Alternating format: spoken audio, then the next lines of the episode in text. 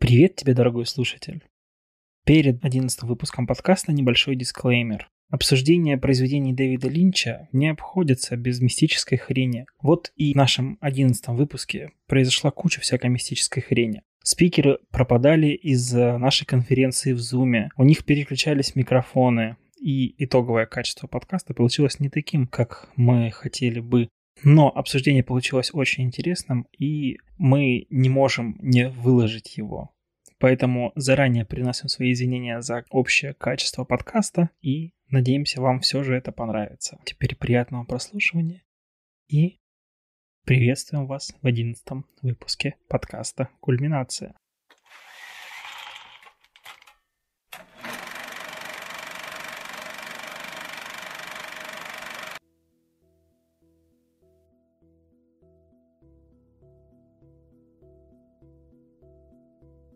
А что такое кульминация? Это подкаст сайта о кино, сериалах и прочей кинокультуре climax.press. Пять человек собрались в виртуальной студии, чтобы поговорить об одном из главных увлечений своей жизни – кино. Сегодня у нас необычный состав. Почему? Ну, расскажу через пару секунд. Вещать в свои микрофоны для вас сегодня будут Инес. Всем привет. Аня. Привет-привет. И я, Андрей. Всем привет. Стоп, скажешь ты, но вначале прозвучала цифра 5. А ты внимателен, мой дорогой слушатель. А дело все в том, что сегодня у нас в гостях ребята из подкаста Ози Моррисон. Лия. Приветик. И Була. Привет, привет. Ну что, гости дорогие, давайте для начала вы расскажете нам немного о себе, о своем подкасте. Привет, мы из подкаста Ози Моррисон.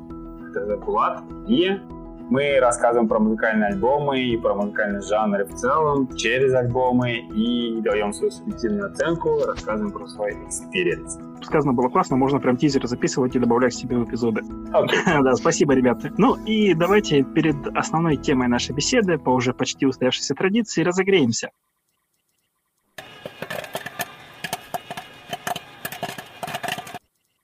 Ребят, как прошла ваша неделя? А, у меня неделя прошла напряженно, потому что очень много работы, и при том, что вчера я записывала еще один подкаст, и он уже был для моей работы. Мы записываем подкаст о городе Казань. Это такой исторический, такая историческая справка, историческое путешествие по Казани. И, в общем, Классно. Скажи, ты за эту неделю что-то посмотрела из там кино, сериалов, там аниме? Да, мы сейчас смотрим сериал, э, как он называется, «Страна Лавкрафта». И мы прям фанатеем от него и с нетерпением ждем уже третьей серии, потому что вчера закончилась вторая, и еще неделю ждать новой серии. И я смотрю параллельно, точнее досматриваю сериал «Великая». Мне кажется, о нем все уже говорили, везде о нем писали, и все смеялись над чернокожими графами и князьями, но я все-таки решила его досмотреть, и в целом он меня устраивает. Классно, слушай. Ну вот э, «Сторону Лавкрафта» я бы тоже планирую посмотреть, но у меня еще долги. С прошлых подкастов я ребятам нашим Грише и Васе обещал, что посмотрю Breaking Bad, который я тоже не смотрел.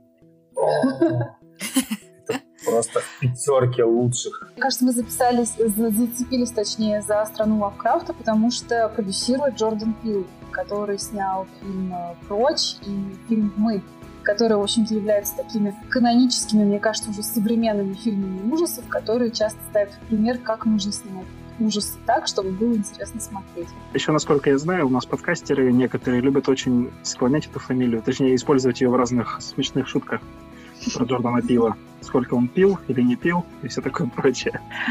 Спасибо. И Таня, расскажи, как, как прошла твоя неделя? Ох, вот в том, что она была моя неделя очень напряженная, я с Ли очень солидарна. У меня тоже была работа, работа, работа, но у меня неожиданно появилась очень приятная возможность уедь и уехать э, на несколько дней на море, поэтому я сейчас живу только ради этого. Можно сказать так. А, что еще? Да. Посмотрела, кстати, ну, я посмотрела «Магию зверя», о которой уже написала на наш э, сайт э, The Climax. Заходите, читайте. Очень хорошее кино, кстати. Если кому-то хочется, можете сходить на него в кинотеатр. Оно, оно по-моему, вышло в открытый прокат, если кинотеатры работают вообще сейчас где-то. Ну, как-то у так. У нас работают в Казани. О, у нас, кстати, в Пензе тоже работают. А у нас все решают, работать им или не работать. И сурово. Да, ну, это же Омск. Спасибо, Таня. И Инесс. Um, у меня не была тяжелая неделя. Мне повезло. Я. Ура!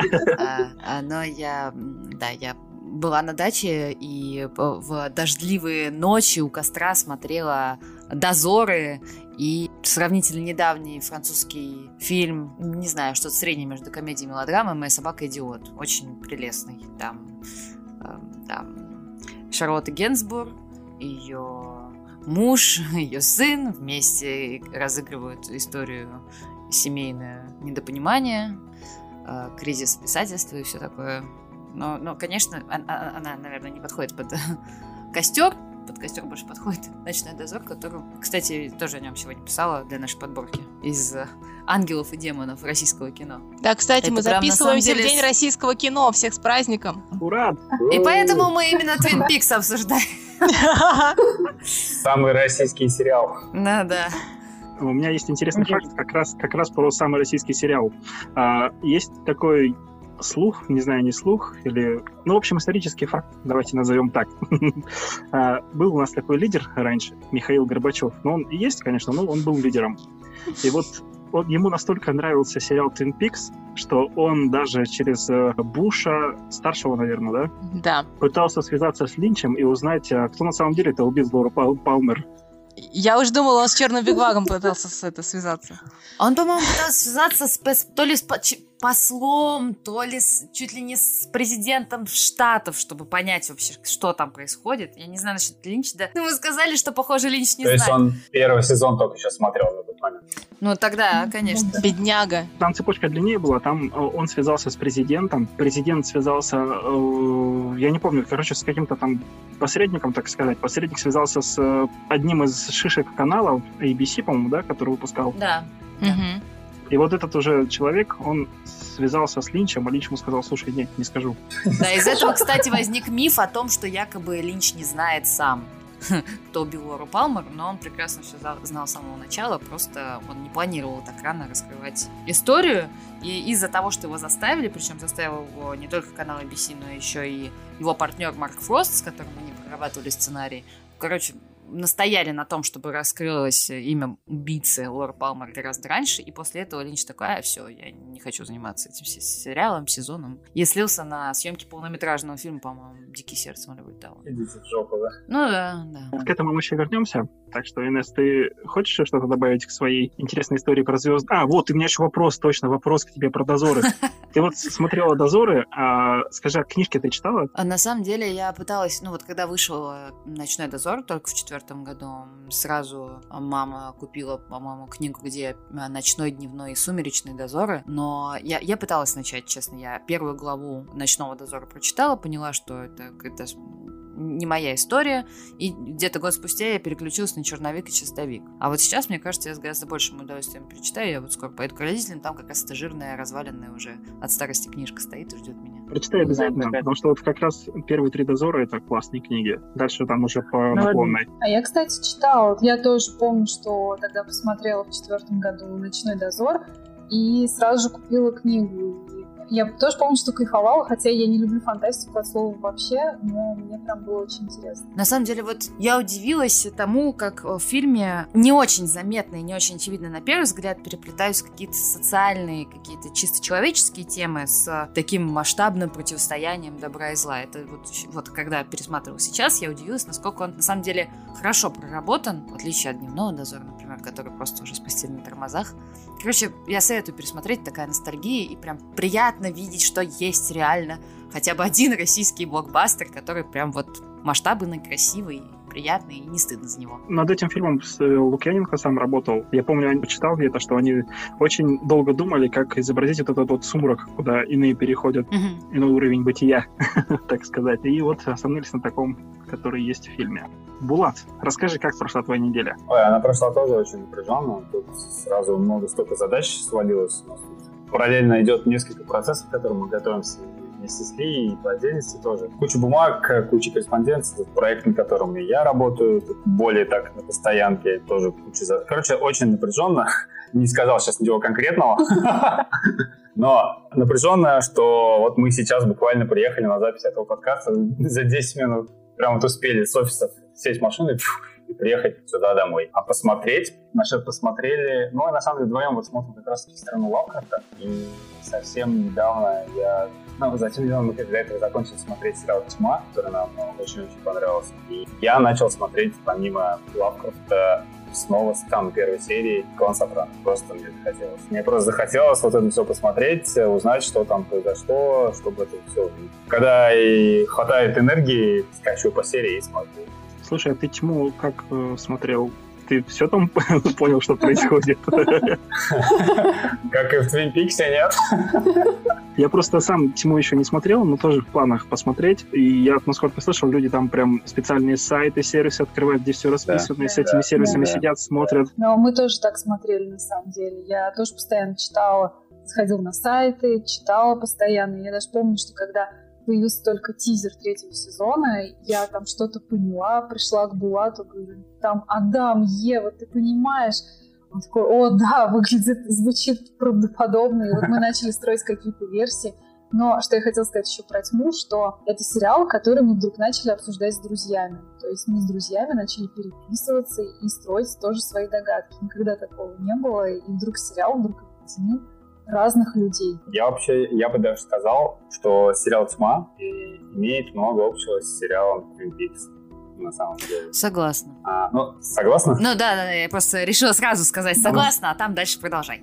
Ну да, да, да. Просто можно, тут можно тоже развивать. Я прям уверен, абсолютно искренне, что создатели тьмы, они вдохновлялись Twin Peaks 100%. Ну, как минимум, этот лес и маленький город, да, в котором непонятно, что происходит. Лес, маленький город, вот эти странные персонажи гиперболизированные, там, чувак с одной рукой, чувак без, без глаза. Вот. Да, кстати, да, да. Они... Прям... В разных сериях, причем по-разному. Причем в разных сериях по-разному. Разные миры, как потом оказывается к концу. Как, собственно, и в Peaks и в тьме примерно так же, разные измерения. И все очень-очень-очень-очень закручено, что в какой-то момент ты начинаешь просто с каждой новой серии понимаешь, начинаешь думать, что это, черт возьми, было, и ничего, почему ничего не понятно, и когда же станет понятно. Нифига не понятно, но очень интересно. вообще, да, и причем реально очень интересно, и ты хочешь, господи, хорошо, что на Netflix они выходят сразу все, можно просто друг за другом смотреть, хоть так. Слушайте, ну, насколько Кстати, я знаю, да, там, по-моему, да. три разные временные линии, в которых все как бы одновременно происходит, да? Больше. Больше? Там больше трех. По-моему, во втором сезоне уже было больше трех. А потом еще время, там, пространство. Там даже не, не временные линии три, а три разных измерения, как потом оказалось. Причем третье, оно раскрылось уже только в самом конце, что оно вообще, в принципе, есть. Тогда я пока не готов смотреть этот сериал. Они, конечно, мудрили. Ну, на самом деле, такой жесткий спойлер сейчас тебе сделал. Ну, пока Андрей досмотрит Breaking Bad и Twin Peaks, он уже Он уже забудет о нем, да, я согласна. Я уже ну почти досмотрел. Ничего себе. Ты же начал вот недавно. это вообще сериал навсегда в моем сердце. Согласен. Андрей, как прошла твоя-то неделя? я, как большинство здесь, э, был очень занят, да, любимая работа. К концу лета ее почему-то стало больше и больше и еще больше, но я все-таки успел посмотреть. Вот, как я уже сказал, посмотрел почти весь Breaking Bad, ну, во все тяжкие. Успел посмотреть э, второй сезон «Как продать наркотики онлайн» быстро и прифигел вообще от развития событий. Ну, мне понравилось. На самая деле, нравится вот эта тенденция у Netflix, когда они местные сериалы берут и у себя выпускают. Потому что там, ну, актеры такие, которых ты не знаешь, и ну, такие фактурные, колоритные, интересные. Да, кстати, тема этим хороша. Даже первый немецкий сериал на Netflix. Я даже специально его в оригинале с субтитрами смотрел, по-моему, потому что хотелось проникнуться. По-черному как продать наркотики онлайн быстро, как раз вот тоже русской аудиодорожки там нет, только русские субтитры. И вот тоже слушаешь немецкий язык этот. А я вот, кстати, девушку с татуировкой дракон так смотрел на шведском, ну, шведскую версию, потому что на тот момент, э, ну, очевидно, видимо, не было перевода, никто, видимо, не заморачивался, не делал, и просто смотрел с английскими субтитрами на шведском языке. Так круто. Вот э, Таня с НС знает, что я люблю немножко удивлять и шокировать людей, с которыми записываю подкаст. И, в общем, наконец-то я добрался до такого фильма, как «Детектив Пикачу». Так. С Райаном Рейнольдсом. С Райаном Рейнольдсом, да. Фильм классный, интересный сюжет и компьютерная графика. Заострил внимание именно на графике, потому что обычно в фильмах э, видно более-менее, что там графика используется. А здесь же просто смотришь, и такое ощущение, как будто вот существует реально этот город Прайм-Сити, и там вот эти покемоны живут. Пикачу настоящий. Да, Пикачу настоящий, Рейнольдс бесподобен. И, вот, Пикачу вообще милашка такой, не-не-не. Так, ну что, языки расчесались, мозги разогрелись. Давайте перейдем к основной нашей теме.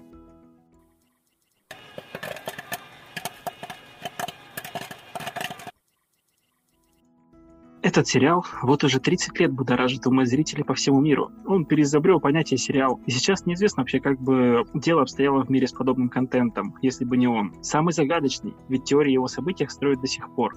А главный вопрос этого произведения сейчас имеет актуальность. Ты ведь уже догадался, а, слушатель? Конечно же, это Twin Peaks. Сегодня мы поговорим о третьем сезоне этого, не побоюсь сказать, великого творения. Ребята, что это вообще было? Что скажете о сериале в целом и о его третьем сезоне в частности?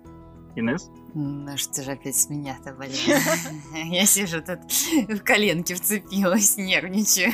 Ладно, короче, э, Twin Peaks э, третий сезон, его даже я часто встречаю, что его отделяют в целом от сериала Twin Peaks. Это просто там Twin Peaks что-то отдельное, Twin Peaks 2017. Это можно сказать, что это самостоятельное произведение, сильно отделенное от того, что было 25 лет назад. Это полноценный камбэк, Линча, который на втором сезоне слился. Это еще более масштабная, мне кажется, история, потому что привлечено очень много было крутых звезд, и там и Наоми Уотс была, по-моему, и Тим Рот, и кого только там не было. И самое главное, что Линч реально к каждому эпизоду приложил руку, и вдобавок, что очень круто, я не знаю, вот уже два с половиной года с тех пор, как я посмотрела этот сезон залпом, я смотрела вот в электричках, в метро, везде просто вот как бы выходила с работы и включала, и прям на ходу его смотрела на экране телефона, потому что не могла оторваться. Вот уже два с половиной года я слушаю саундтреки практически не переставая из этого сезона, потому что это просто отдельная часть, отдельный живой организм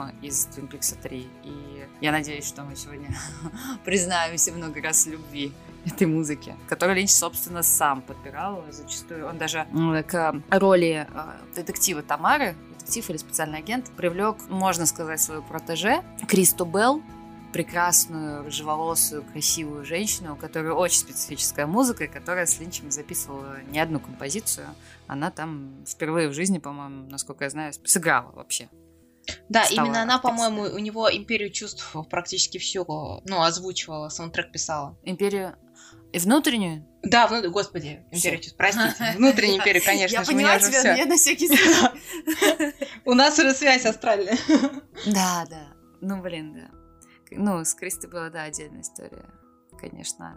Их даже подозревали в любовной связи, но нет, у них просто очень глубокий творческий союз. Творческая связь, да. Да. Короче, Twin Peaks 3 — это любовь. А в целом сериал весь я считаю, что он шедевральный. Я могу сказать, что как раз пять лет назад, ровно, я посмотрела его впервые. Пока что последний раз. Я после этого была не готова вообще, мне кажется, месяца два ничего, в принципе, смотреть, потому что жизнь оборвалась, и я думала, а, а, а, чё, а как дальше жить? Потому что как-то чего-то не хватает. Я как будто а, вышла из а, привычного а, для себя мира и не могу найти вот этих якорей, там, чего-то, что поможет мне продолжить существование. Слишком он был специфичный и крутой. И если если честно, в тот момент я была так увлечена в целом всей этой историей, мистикой, черным вигвамом, всем, всем, всем, а, что я не, ну, не могу сказать, что я заметила, насколько сильно хуже второй сезон, чем первый. Я абсолютно поглощена была. Я смотрела залпом оба сезона. Поэтому... Отбей пятюню!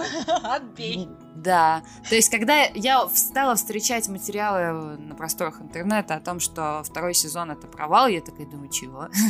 Какой провал? Это же Twin Peaks. Peaks априори не провал. Ну, то есть даже при том, что Линч скинул с себя обязательства э, режиссерские на втором сезоне, все равно это получилось круто, тем не менее. То есть он настолько запустил этот процесс, настолько прониклась вся его съемочная группа и актеры, что, мне кажется, даже с учетом его отсутствия, что-то продолжало работать, и не так уж он упал. В целом, это шедевр, и он повлиял и на мир кино, и на мир сериалов. Это, грубо говоря, кинематографический очень сериал. Это как многосерийный фильм который совмещает в себе несколько жанров. Ну, всерьез, там есть и юмор, очень специфический, правда, э, линчевский, такой на грани между черным и очень-очень добрым. И мистика, и триллер, и драма. Очень много всего. Супер социальный и при этом не без э, фантастики. Ну, в общем, мне кажется, это абсолютно инопланетная история, и Линч, э, много кто подозревает его в разных там практиках необычных, э, вот, типа айваска, чира, там, я не знаю, я знаю, что он медитировал, точно, Да, да, да. Да, тра. Я даже, кстати, проходила обучение этой медитации. Это очень крутая штука, на самом деле но надо дойти до какого-то, видимо, предела, после которого ты просто не, не можешь перестать уже медитировать и погружаешься все дальше и дальше, как он говорил в а, книге «Поймать большую рыбу». Ладно, простите, я увлеклась, я могу о Линче бесконечно говорить. Обожаю Линча. Я, на самом деле, большой фанат э, Твин Пикс именно даже третьего сезона больше, наверное, Twin Peaks. Да, больше третьего сезона. А ни в коем случае не хочу сказать, что первые два плохие. Я абсолютно солидарен с Несс и не понимаю вот этого, что вкладывают люди, когда говорят, что второй сезон был провальный, или вообще он ни разу не провальный. Это ну, продолжение истории, которая началась там в первом сезоне. И что? Это вот так вот сняли. И для меня третий Twin Peaks э, тоже много различных, миллиард различных версий слушал, что провал, ужас, капец, как это можно смотреть, это же ничего не понятно. А вообще о чем это, для чего это смотреть. И, ну, для меня первые два сезона Twin Peaks это сериал, ну, если так обобщить, который крутился вокруг вопроса, кто убил Лору Палмер. И ну, мало-мальски в какой-то степени этот вопрос пришел к своему логическому ответу к концу второго сезона. При этом а, третий сезон крутится совсем не вокруг этого вопроса а вокруг, ну, я бы сказал, что вокруг, что случилось того, что случилось с Белым Купером, и где он вообще, и когда он появится, если он вообще появится. И вокруг этого все крутится. Даже если посмотреть на обложку сезона, на постер, то в первых двух сезонах там Лора Палмер, во втором уже Дейл Купер. И, ну, может быть, это такая пасхалочка тоже, отсылочка. Может быть, нет. Опять мы, как всегда, не узнаем до конца, что вкладывал в это все Дэвид Линч. И третий сезон для меня крышесносный во, во всех смыслах этого слова, во том плане и в повествовательном плане, что рассказывается история, и в плане самой картинки. А, вот эти вот топорные спецэффекты выверенно сделаны, но для меня третий сезон, как и вообще, в принципе, Twin Peaks, ну вот то, что мы сейчас спустя три года до сих пор говорим о нем, это многого стоит, и нужно сказать большое спасибо огромнейшему таланту Дэвида Линча. Вот такое мое мнение.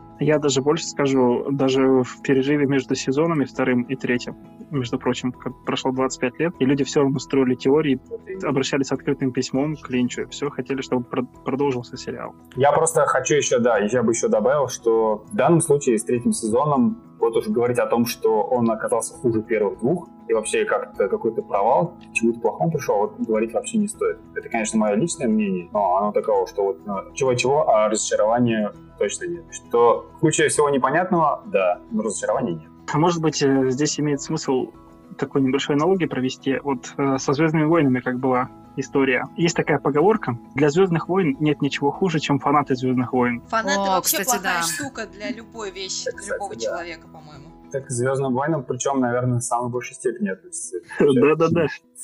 В мире кинематографа. Хорошо, Таня, давай.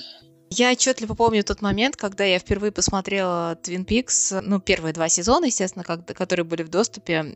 И да, меня очень сильно шибануло тогда по голове всей этой истории. Я помню, как я прочитала все книги, которые на тот момент были, там вот это вот э, записи как раз э, Купера и, по-моему, дневник Лоры Палмер, вот эти все художественные, да, так скажем, да, продолжения. Вот, отличные просто, кстати, очень хорошо раскрывающие вообще некоторые такие отдельные аспекты этой истории книжки, так что если кто не читал, найдите, они есть. Кстати, есть в диких таких прям изданиях из 90-х, вот с этими вот обложками такими глянцевыми, в общем, прям тоже такая атмосферная вещичка. Я даже хорошо помню обложку вот этого дневника Лорбама, потому что есть у меня у родителей. О, вот это вообще круто. Вот это прямо, Я скачивала.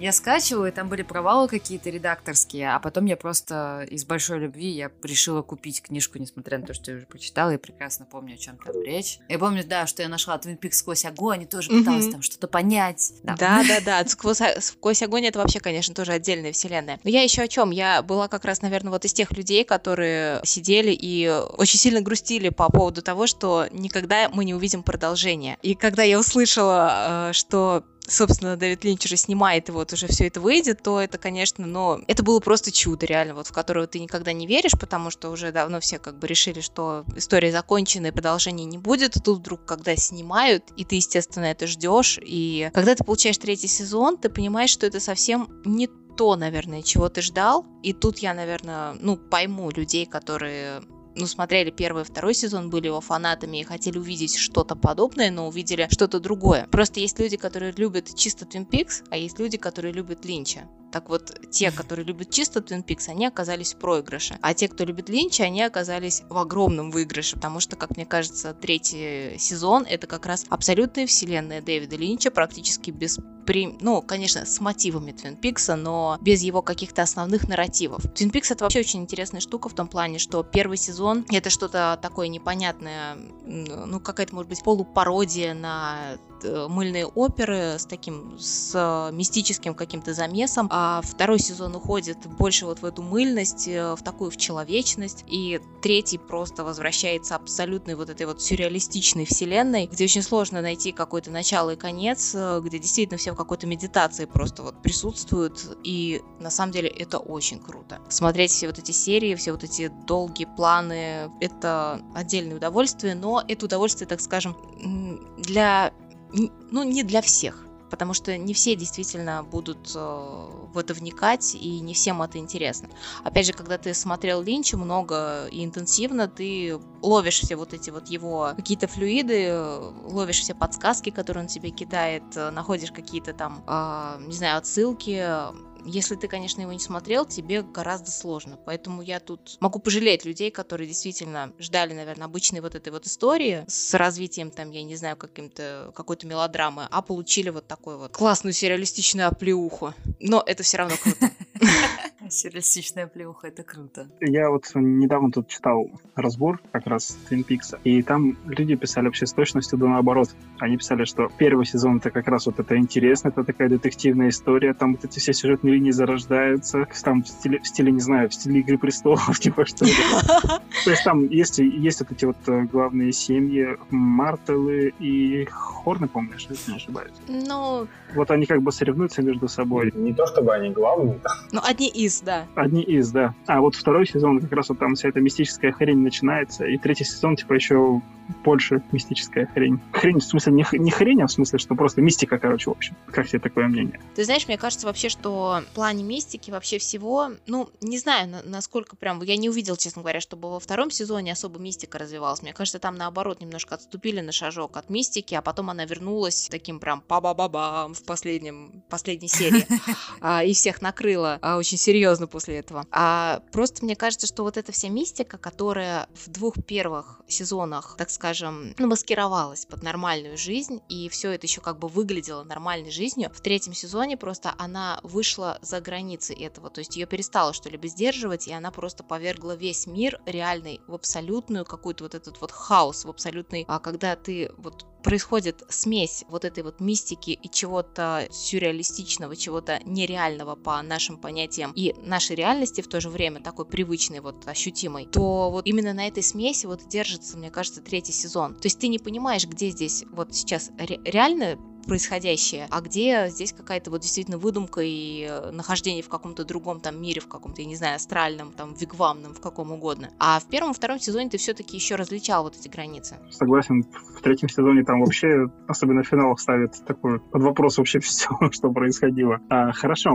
Лия, тебя мы еще не слушали. Ну, мне кажется, я самый неинтересный человек в отношении Линча и сериала Twin Peaks, потому что я вообще не фанатка. У меня нет никакой химии с Дэвидом Линчем, нет химии с сериалом Twin Peaks. А я в свое время смотрела первый сезон Twin Peaks, смотрела Mulholland Drive, и я убедилась в том, что Линч и я — это просто две полные противоположности, хотя я абсолютно признаю, что это и крутой сериал, и я понимаю, почему он очень многим нравится. Но как-то вот с третьим сезоном у меня вообще не сложилось. Я очень тщательно послушала сам трек, и у меня сложилось о нем свое мнение. Я читала очень много рецензий на третий сезон, и я помню, как Булат смотрел его. Это было два года да, назад ты смотрел, но я просто помню, что он уходил в серию, а потом возвращался с такими что я сейчас посмотрел, что это было. Особенно это восьмая, восьмая серия, да, мне кажется, это была. Я запомнил. А, потому что я об этой восьмой серии читала и в рецензиях, и от него слышала, что у всех какой-то шок после нее происходил. Вот, поэтому мне сегодня интересно, во-первых, слушать вас, потому что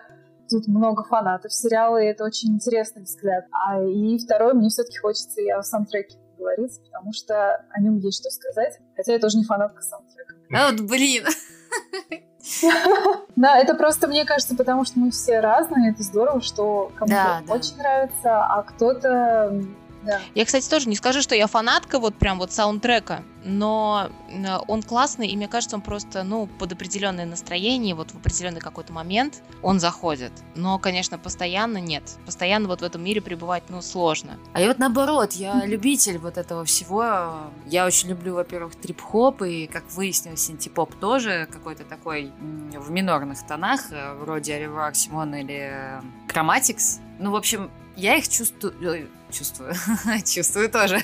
Я их слушаю часто, очень часто, в любой практически сезон. Это прям какой-то момент наступает, начинаешь их, их слушать снова и снова, и регулярно, постоянно. И если ты кому-то еще их не отправил или не посоветовал, ты вспоминаешь всех людей, которым ты еще не рассказал про эти группы или композиции, и начинается все по новой.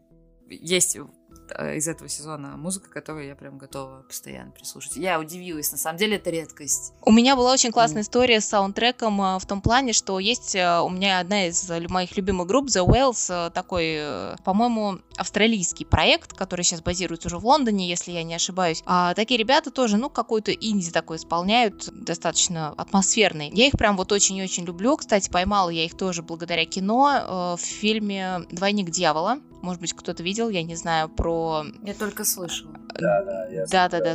Кстати, неплохой фильм. Саддама Хусейна и его двойника. Да, да, про двойника его сына даже. Сына, да, да, да, да, да. А с замечательным Домиником Купером, который там просто шикарен, вот, и там у них есть прекрасная песня, собственно, я за нее зацепилась, потом полюбила этот проект, и в свое время, когда я их слушала, у меня были такие мысли, думаю, блин, вот, даже нет, а когда уже начался третий сезон Твин Пикса, и я, когда уже врубилась в то, что после, ну, в конце каждой серии будет какой-то новый, какая-то новая группа с какой-то новой песней, у меня были а, прям определенные мысли о том, что, блин, Уэллс тут должны быть, ну вот должны, они такие крутые, ну, конечно же, их не будет, но это просто моя фантазия. И просто в 15 серии они появляются. Вот это да, это прям было вот шикарно. Это была судьба даже, я бы сказала.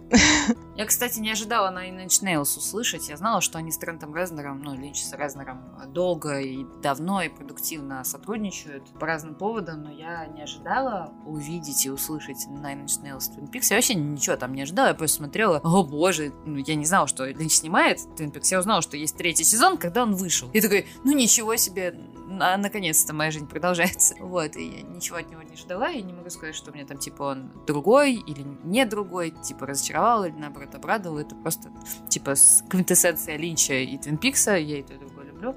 Но вот есть некоторые неожиданности, которые я даже... Мне кажется, я Nine Inch Nails э, настолько не ожидала увидеть, что практически их пропустила. То есть они прошли вот, типа, в конце серии. Я такая, да, это что... Ну, что-то было, да, такое, типа, что? Nine Inch Nails? Слушай, а мне кажется, он с ними не первый раз сотрудничает. Их разве не было в шасси в никуда? Это да, но, но я не все ли, фильмы Линча смотрела, я в какой-то момент э, приняла решение идти по хронологии, потому что когда давно я много раз пыталась посмотреть «Внутреннюю империю», и каждый раз останавливалась, потому что не понимала, я спала, спала засыпала или продолжала смотреть фильм. Это вот, испытание, согласна. Не, не, не, не до всех фильмов добралась, то есть Lost Highway пока еще мне недоступен. Вообще первый фильм, который посмотрела Малхолм Драйв, вот там мне было более-менее все понятно. Но это был девятый класс, это был первый мой Линч, и как бы, и этот фильм действительно довольно его проще воспринимать, чем многие другие фильмы, чем большинство его фильмов. Первый мой Линч так звучит. Девушки, извините. По поводу саундтрека дадим слово профессионалам, ребятам из подкаста Ози Моррисон. Дэвид Линч считает, что любая музыка будет звучать красивее, если ее замедлить в несколько раз. Нет. Сразу нет. Но я сказала нет, просто потому что мои личные музыкальные предпочтения, они все основываются на довольно быстрой музыке. Мне нравится панк, задорный инди-рок, поэтому все, что можно услышать в саундтреке к сериалу Twin Peaks, это абсолютно не моя музыка, но, опять же, я признаю, что очень классно собранный саундтрек, мы это обсуждали, и если уж э, я сейчас могу продолжить свою линию музыкальную, то я бы хотела сказать, что я выделила для себя такие три основных направления. Первое направление — это как раз-таки синти-поп и дрим-поп в исполнении Chromatics и э, Симон. Такая, они даже выглядят визуально, выступления у них очень похожие, даже блондиночки похожие там в выступлениях солистки. Вот. Второе направление, я его Булатова характеризовала как э, музыка одноэтажной Америки, но это такая просто гитарная музыка, не кантри, но что-то такое около.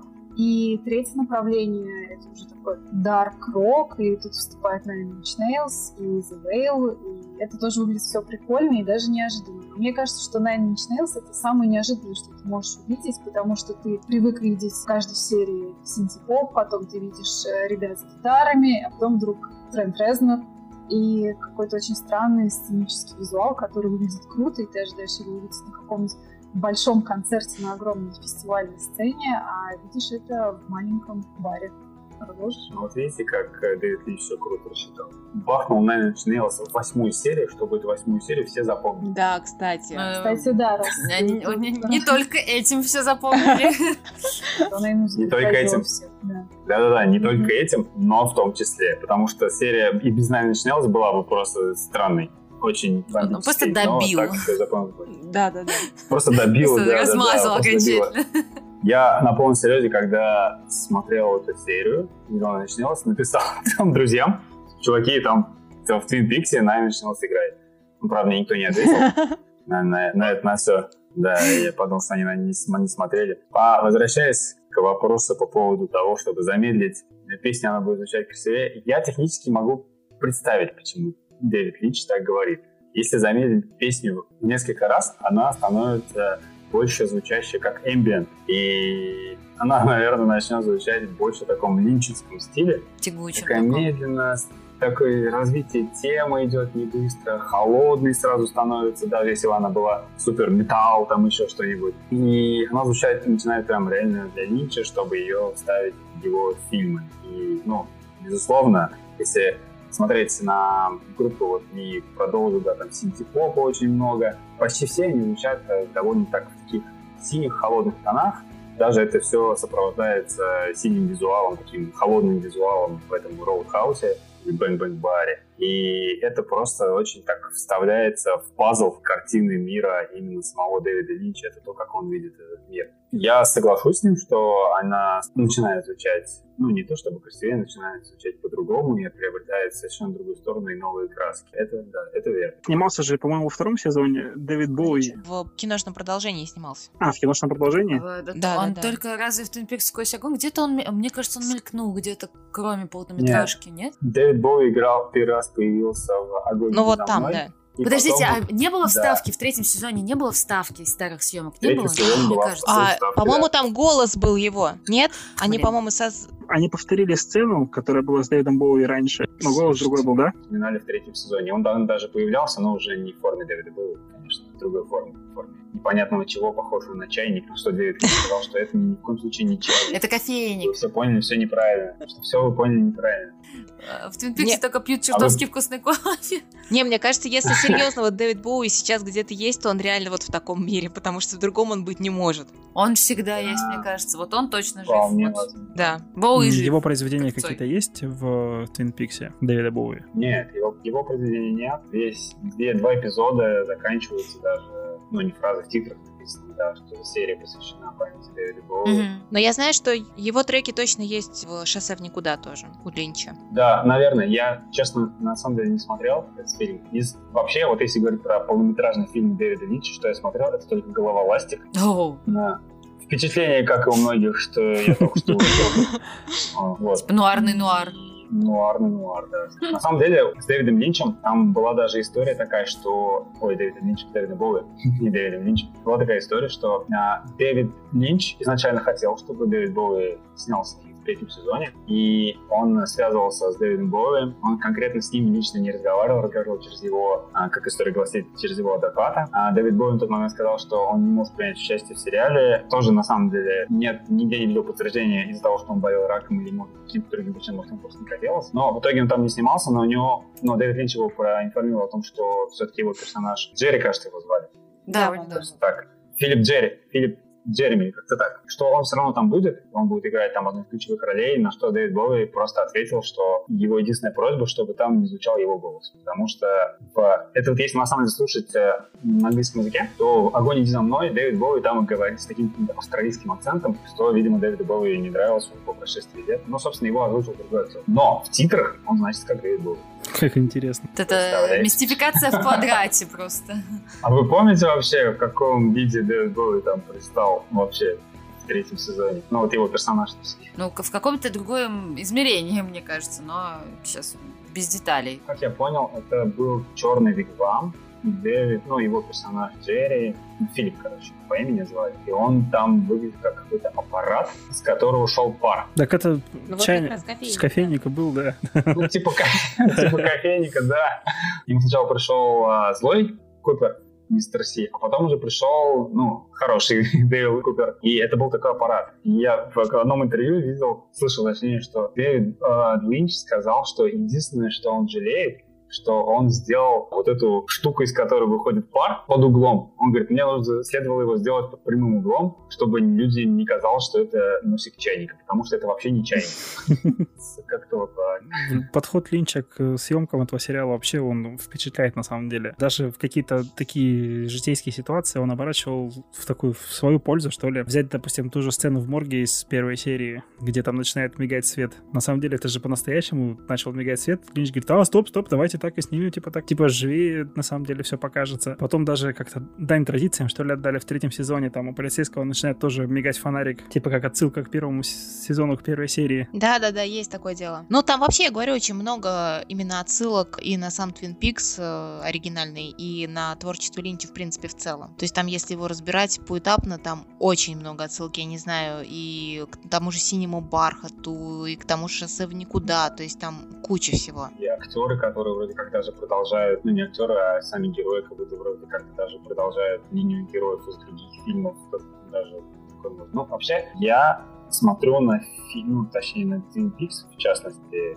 как на такой продукт, сериал, фильм, в котором очень большая роль уделена именно отсылка к предыдущим сериям, предыдущим сезонам. Вот здесь вот как нигде именно большой наплыв, большие волны именно разных отсылок. И чему, мне кажется, многие люди не понимают третий сезон, не понимают, о чем он, потому что его нужно соединять не с первым, вторым сезоном, а с фильмами «Огонь за мной». Наверное, еще даже с книгами, которые Фрост писал, с различными другими произведениями, где раскрываются просто персонажи и почему они так произошли, ну, почему с ними такое произошло. И Дэвид мне кажется, сам говорил, что смотрите фильм «Огонь за мной», вы поймете больше. Да, мне кажется, Булат, ты чертовски прав, ну, потому что, кстати, и «Огонь иди за мной», его же постигла примерно та же участь, что и третий сезон, потому что его не поняли очень многие. И он же провалился и в прокате. Я бы, я бы сказала, что второй. Ну, типа, та же участь, что второй, потому что на втором сильное падение было в доходах и так далее. Ну, третий сезон, понятно, что 25 лет спустя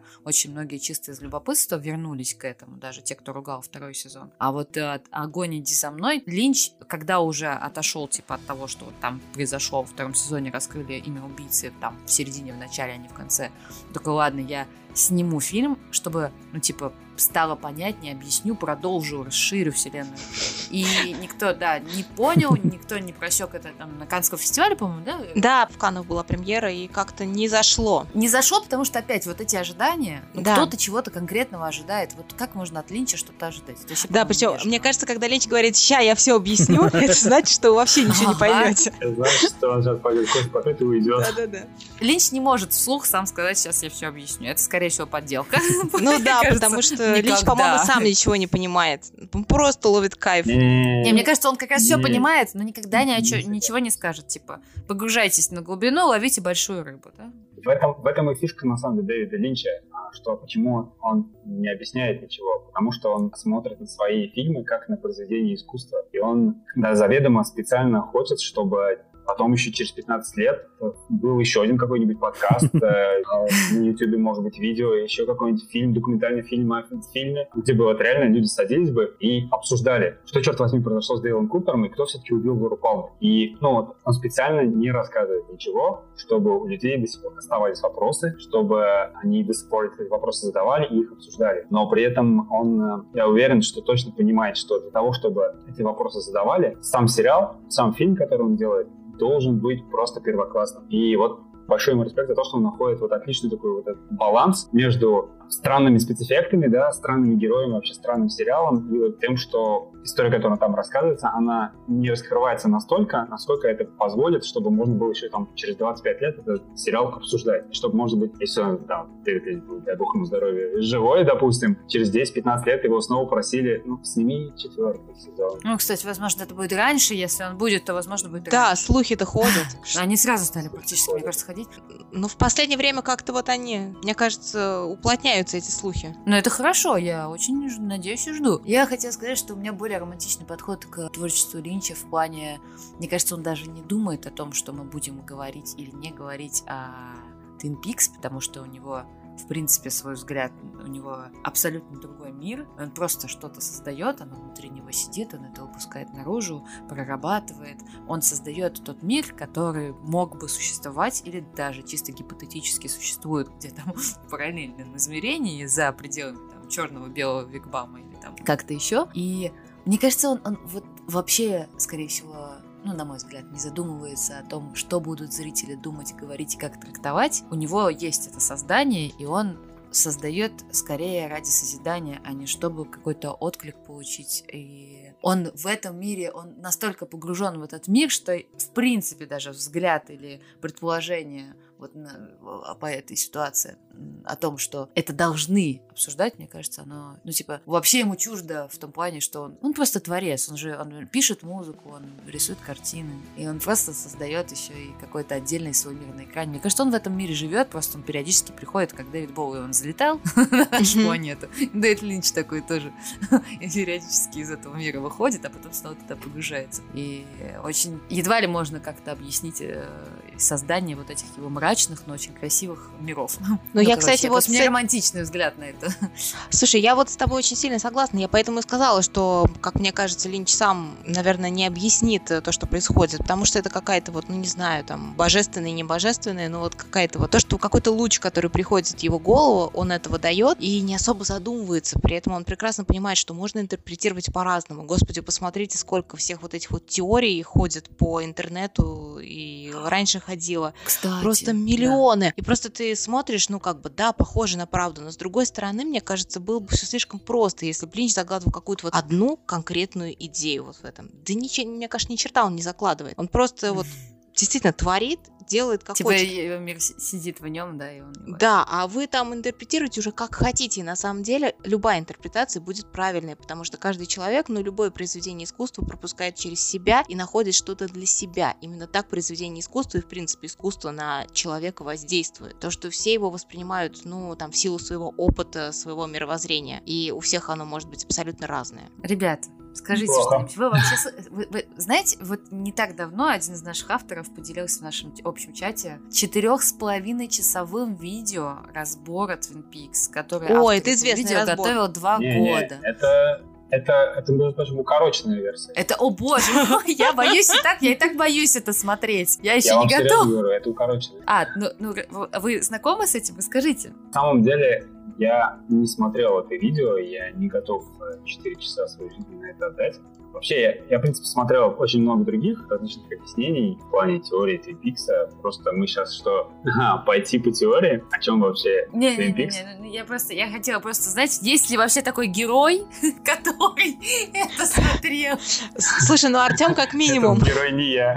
Ну, ладно, давайте вернемся к нашему Линчу и Twin Peaks. И музыки. И музыки, да. Вот очень хвалят все саундтрек, что он как-то переплетается с э, тем, что происходит на экране. Ребят, Лия Булат, у вас что-то есть по этому поводу рассказать еще? Да, я согласен, что переплетается это сто процентов. Тут такая еще интересная вещь, что, понятно, да, практически каждая серия либо заканчивается, либо там, показывает на сцене Роудхауса какую-то песню, но Тут еще такая интересная вещь, что это все происходит на сцене бара, вот этот Bang Bang бар, Роудхаус, как его еще называют, дом, uh-huh. дом дороги. И это, по сути, как будто бы такой маленький фестивальчик, где живьем выступают различные группы. На самом деле, да, если идти по текстам, а, мое мнение такое, что оно переплетается, даже если послушать сам начать с второго эпизода, где Romantic да, поет песни Shadow, там строки есть там начинается прям Shadow Take Me Down, Shadow Take Me Down with You for the last time. Тут вообще можно тоже, конечно, до бесконечности все это интерпретировать, но, но учитывая, что мы только еще только входим в мир третьего сезона Twin Peaks, где ничего не понятно, где, правда, уже сразу возникают какие-то добрые у персонажей, как кто-то как тень, и вроде как в черном вигваме сидит Дейл Купер, который хочет вырваться наружу в реальный мир и возьми меня с собой, хотя бы последний раз, нужно разобраться. Ну, да, здесь вполне возможно. Если прямая связь. Либо же, если вернемся опять к моему любимому восьмому эпизоду.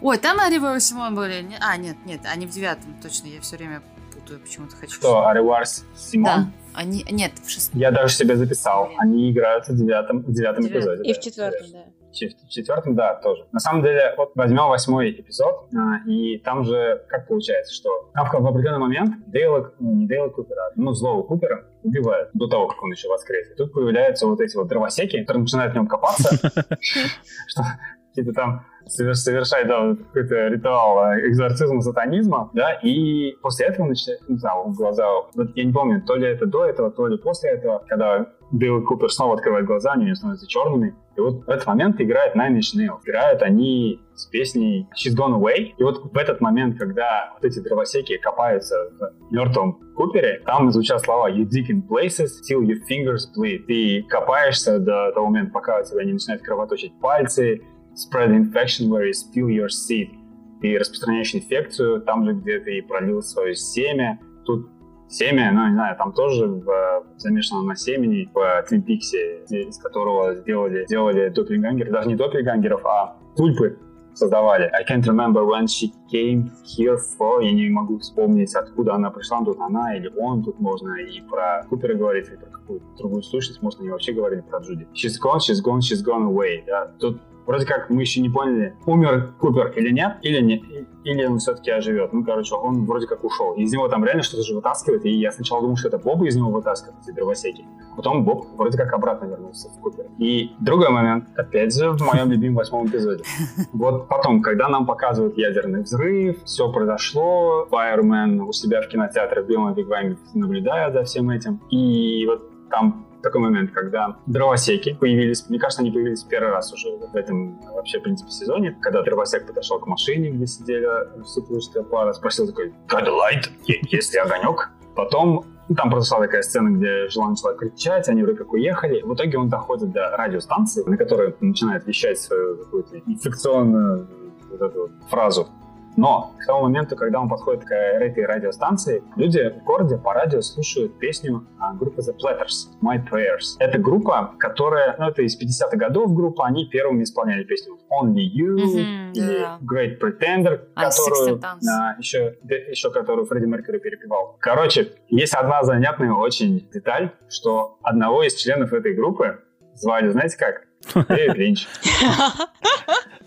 Классно. Вот это да. Но это, вот это попадос. Это не наш Дэвид Линч, это не наш Дэвид Линч, это просто ну, одноименный с одной фамилией. Но его звали Дэвид Линч.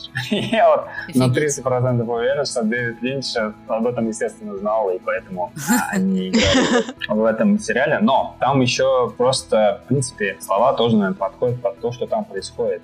I hear the sunbird is gone, слышу, что птицы улетели, и никто не поет. И when the twilight is gone, когда сумрак ушел, you come into my heart. Там вот ты, да, ты входишь в мое сердце, и вот э, практически после того, как эта песня прозвучала, да, дровосек начинает вот так вот сжимать голову Диджи Джакея, который крутил пластинки, и начинает повторять вот эту свою чертовщину по радио, чтобы все в городе слышали. Я не помню, что там, там про лошадь что-то было связано, про колодец. И там же, помните, когда Джуди извергала из себя шар котором был Боб. Помимо этого, еще и вместе с Бобом пали яйца, похожие на куриные, яйца упали на землю, из этого яйца чертовщинка какая-то вылупилась. Она очень-очень долго, уверенно, преодолевая все трудности, ползла, похоже, на лягушку. В итоге она доползла до дома. И я так понимаю, что это Сара Палмер, мама Лоры, и она залезла ей в рот. И как бы строчка «You come into my heart», и пошел прямо в мое сердце. Да, очень драматично звучит. Но, собственно, я к чему? Что тексты явно могут перекликать с тем, что происходит в фильме. Рифмуется, не поспоришь. Ну, кстати, а вы заметили, что э, вот э, в целом в этом сериале достаточно мало музыки? Если не брать вот эти вот музыкальные вставки в конце, Фоновой, да, фоновой, наверное, да, есть, именно да. фоновой. Да. Ее очень мало, для Линча особенно ее мало, в принципе. Это в основном действительно и- 100%. или какой-то эмбиент, вот это такой, либо что-то вообще какое-то гудящее, какие-то вот эти вот звуки, э, не знаю, металлические, механические, которые вс- любил всегда Линч. Да, Да, здесь, да, же, да. здесь же очень большую роль играет как раз вот звуки, потому что как раз электричество это как раз подразумевает что-то мистическое. Потому что в первом сезоне, во втором герои говорили, что типа вот что-то там горело машина маслом пахнет, видимо, что-то мистическое подразумевалось, да? А потом уже вот э, в как раз в как он как правильно он называется? Просто там две версии. Следуй за огнем или как? Огонь иди со мной. Огонь иди за мной. да. Всегда, я всегда так. Ну вот э, и там, там по-моему, да. как раз вот появилась эта тема с электричеством, насколько я знаю. Мне кажется, нет. Мне кажется, она появилась и в самом начале. Просто этому не уделялось такого большое внимание, именно электричество. Вот, как я понял, вот фраза «совы не те, чем они кажутся», на нее делался больше акцент именно в первых двух сезонах. Потому что, когда показывали сов, это предвещало какую-то беду. Там Боб появлялся, либо там кто-нибудь кого-то бил, ну, какие-то чертовщины происходило. А здесь, э, наоборот, э, появлялся электрический звук, или бы же просто электричество звучало, молнии какие-нибудь происходили. Здесь же реально очень- в третьем сезоне очень много происходит через электричество. Да, да, даже И- Купер появляется из розетки. О, да-да-да, Купер появляется из розетки. Тут, ну, опять-таки, А огонь и электричество это, мне кажется, типа связанные стихии. сто процентов.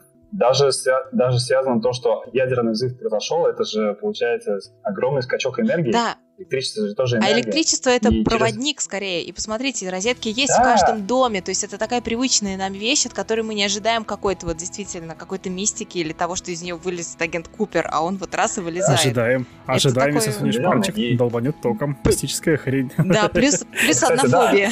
Даги же, вот Даги же реально, он же превратил, ну, точнее, Купер стопроцентно вернулся в себя а, как раз после того, как Даги сунул вилку в розетку, опять-таки через электричество. Может быть, мало музыки как раз потому, что здесь играет э, большое значение звук. Ну, то есть вот звук электричества там и еще что-то подобное. Может быть, поэтому... Андрей, ты прав.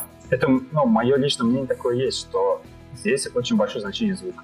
Здесь звуком сериал, сезон начинается с того, что пожарный сидит и рассказывает Дейлу Куперу, что там ты должен запомнить вот этот звук скрежетающей пластинки, и запомни его. Как раз после, того- после того, как уже там ближе к концу, он снова услышал этот звук, там э, Лора Палмер пропала, когда он ее вел из леса. Звук электричества, звук какой-то произошел, когда Даги лежал в больнице, и его там босс что-то услышал, ушел, и в этот момент Купер снова вернулся в себя. Майк ему говорит, ну что, ты вернулся? Наконец. Тот говорит, да, 100% yes. Такой смеш- смешной. И, ну, звуки 100%. Там еще был такой момент, я просто подготовился, правда, и там был там я просто ну, вспомнил все, вот, я читал тут обзоры на серии, вспомнил все то, что там я смотрел, все, что видел, и вот это у меня отклик находится у меня в, в сознании по поводу звуков, что даже, не помню, какой это был эпизод, в какой-то момент, когда Гордон, который, Дэвид Линч, которого играл, вместе со своим напарником, они приезжают на место, где они нашли в итоге труп обезглавленный, и до этого это был такой вагончик, и, кстати, если вот э, вспомнить, мне просто так показалось, потом я уже, когда посмотрел после, первый раз, когда посмотрел третий сезон объяснение, там кто-то строил свои догадки. «Огонь, иди за мной» играет Крис Айзек, да, ведь в агента ФБР. О, да, кстати. Да. Да, я когда первый раз посмотрел этот фильм, я даже не понял, что это он, а вот только уже потом как бы сопоставил две вещи. Ну, короче, Крис Айзек играет, и ведь на самом деле Крис Айзек, его герой-персонаж, он в какой-то момент исчезает в этом фильме. И он так тоже так довольно такой, с такими топорными очень спецэффектами исчезает, просто подошел к какому-то вагончику и исчез. И Гордон и его помощник уже в третьем сезоне приехали на то же самое место, где исчез э, Крис Айзек в вагоне «Иди за мной», получается, 25 или сколько там, 30 даже лет назад. И Гордон подходит к этому вагончику, и он начинает вдруг наполовину исчезать, и он видит портал в другое измерение, либо там черный вигвам, либо белый вигвам, я совсем это понял. Но очень сильный звук электричества был этот момент. Вот опять-таки предвестник вот плохого. Вот все, что я хотел сказать про звуки. Нет, звуки, несомненно, там очень важны, но мне еще кажется, еще очень классная штука в том, что мы действительно, мы теряем связь с тем, что реально ли это или это выдумка абсолютно, потому что мы смотрим на реальные группы, которые реально играют там в этом баре, мы смотрим на реальных исполнителей музыки, которые играют в этом сериале, и это действительно играет вот эту вот важную роль в том, что у нас происходит смешение абсолютное мы не понимаем, действительно эта группа играет персонажей этого сериала, либо они играют как обычная группа, которая оказалась внутри этого сериала. И тогда не находимся ли мы тоже внутри этого сериала? В общем, вот такая вот эта вот... Проводники, еще проводники, больше да, проводников. Да, да, да, адская воронка. Как же эпизод э, сюда же с Моникой Белучи? Да, это из того... Это... Да, да, да. это абсолютно вот из... Правильно, это из того же, вот абсолютно из той же самой оперы. Даже я слышал, а, читал, точнее, э, версии, что на самом деле деле Моника Белучи — это единственный персонаж во всем Твин Пиксе, который был из реального мира, а все остальное это был сон. И что просто так уж получалось, что ну, во сне во сне Гордону, a.k.a. Дэвиду Линчу, являлось, ну, то есть он возвращался в реальный мир, и уже Моника Белучи с ним там разговаривала, и она даже задала вопрос вообще, а что является во сне, или а кто спит, а кто персонаж сна. Ну, вот, там ответа такого-то не давалось. Чертов Нолан просто.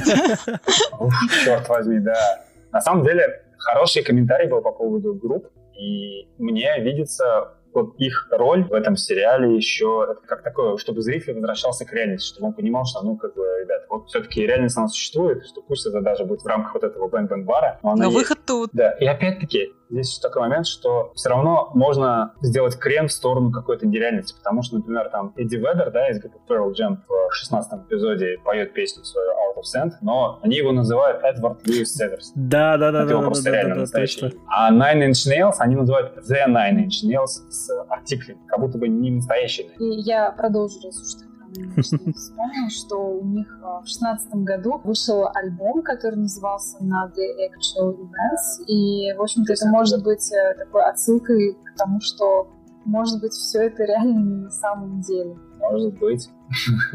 Черт возьми, может быть. Хотя, кого еще? Ну, а другие группы называли по-своему. а кто-нибудь помнит, под кого танцевала а, в результате Одри вот в третьем сезоне? Она танцевала под свою собственную музыку Одри Дэнс. Да. Да, по-моему. Вот это же тоже такая... Не-не, это, это, это скор, саундтрек из первого сезона. Он, он так и называется, «Танец Одри». Его написал Анджело Бадаламенти, и она под свою... Это прям стопроцентная отсылка к Одри из первого сезона. Да, и это тоже, мне кажется, важная вещь в том плане, что как раз а, в первом сезоне Одри, мне кажется, соединялась как раз с вот этим миром паранормального через эту музыку. А в третьем сезоне, когда она уже фактически оказалась в этом мире паранормального и потерялась в нем, она как бы, может быть, даже обратно пыталась вернуться через нее, но нет, да. не вышло. Сто процентов. Я даже бы сказал, что в третьем сезоне Одри персонаж откровенно несчастный абсолютно. И тот момент, когда она начинает танцевать, она, мне кажется, начинает себя снова чувствовать если даже не счастливая, а просто спокойная. Она прям такая умиротворенная и прям да, и вы знаете, кстати, вот эту теорию тоже, которая очень долго ходила по поводу того, что Одри это как раз был правильный выход или вход, я не знаю, для Купера в белый вигвам, а Энни, с которой он в результате закрутил во втором э, сезоне роман, была как раз, так скажем, проводником в черный вигвам. И он ошибся, выбрав Энни, а не Одри, хотя они, казалось бы, наоборот, там вот эта вот брюнетка-блондинка и, ну, такой достаточно дьявольский ребенок и такая вся вот белая пушистая девочка. И в результате... Запутали да, да, Купера запутали, и в результате про Энни мы вообще ничего не знаем. Мы только знаем, что именно она его привела в черный вигвам, а Одри оказалась не приспособленной к этому миру. То есть она как бы потерянной оказалась, она не исполнила свою функцию, что ли. Так что, может быть, действительно эта теория имела место быть. Да, вполне возможно. Но Одри, да, она же она много раз так повторяла фразу, что я как будто бы здесь и не здесь, я не понимаю вообще, что Да, кстати, не только она, много, по-моему, много кто в целом но, на протяжении сериала, ну, вообще, да, то ли сплю, то ли не сплю, да, ну, ну кто-то чаще, понятно, кто-то реже, но была такая штука, то есть, возможно, этот весь сери- э, сериал, ну вот, кстати, я просто, почему я спрашивала про то, смотрели ли вы видео на 4,5 часа, я наткнулась на сокращенную версию на Медузе, и там пояснялось, что все это, все, что происходит, это, грубо говоря, сериал, ну то есть есть только там, допустим, Купер — это зритель, а когда зло побеждает, то есть Боб, допустим, побеждает и захватывает Купера, это значит, что уступка зрителю идет, потом, когда обратно баланс там добра и зла восстанавливается, это значит, что снова история встает на свои рельсы, и в целом все говорят, что они как будто во сне, и на самом деле главный герой — это зритель, а все остальное это происходит как бы у зрителя во сне. То есть Twin Peaks — это, короче, их мир, он нереален. Ну, для них Ну, же. Короче, да, сложно объяснить, но это, да. Теория, которой, которой я вообще не хочу, чтобы она была правдой, что это все сон. Не, я верю, что это параллельная вселенная с вигвамами там, и она, она есть, и с одной стороны хочется в нее попасть, а с Не, другой стороны не очень. Не очень хочется туда попасть. Мне кажется, такие штуки, они тем и хороши, что ты можешь туда, ну, любую практически теорию подстроить, и если вот так почесать затылок, скажешь, точно, и вот это подходит, и вот это подходит. Просто каждый выбирает, наверное, свое. Да вот именно, да, что подходит вообще все, что угодно может подойти. Ты можешь смотреть фильмы и сериалы Дэвида Линча, ну, Peaks, давайте конкретно говорить, и просто буквально воспринимать все то, что там показывают, все метафоры. И это реально сработает. Опять-таки, когда показывали, как э, родился Боб, А, да, да. то просто взяли ты такой, «М, какая-то чертовщина блеванула, выблевала шар. К этому шару топорно абсолютно приделали лицо Боба. И вот он, и ты такой, либо думаешь, что здесь какой-то есть супер подтекст в этом всем, либо ты думаешь, что, блин, реально чертовщина родила Боба, и он спустился на землю. Ну, можно по-разному смотреть. Либо как, когда в начальных эпизодах великан, которого больше не называют великаном, называют уже, он совсем не называет уже пожарным, он говорит, я, пожар, я пожарный. И Купер ему говорит, я тебя понимаю. Наконец-то. Ну да, очень такой забавный момент. И ты такой смотришь на вообще, где они обитают, понимаешь, ага, ну, видимо, это белый вигвам. Окей. И вот тот момент, когда взрывают ядерную бомбу, сидит мадам, как ты ее там еще так называли, вот э, э, женщина из 20-х годов, в таком платье черно-белом. И тут звонит колокол, и приходит пожарный. Он смотрит на это все, они находятся в кинотеатре, они смотрят на мир. Ты такой, либо ты пытаешься какие-то метафоры для себя построить в голове, что это все такое, либо ты просто понимаешь, ага, есть наш мир, а есть обитатели белого вигвама. Они, как в кинотеатре, смотрят на наш мир.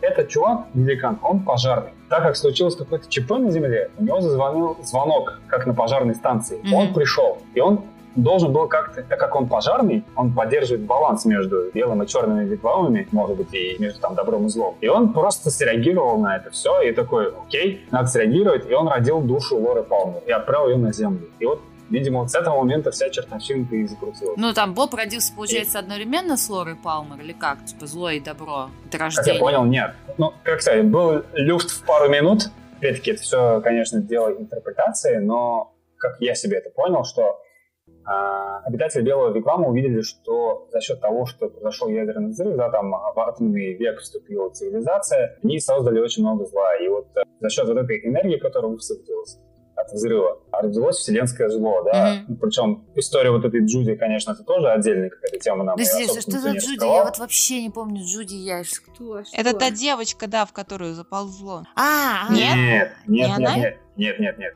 Джуди — это мать Боба.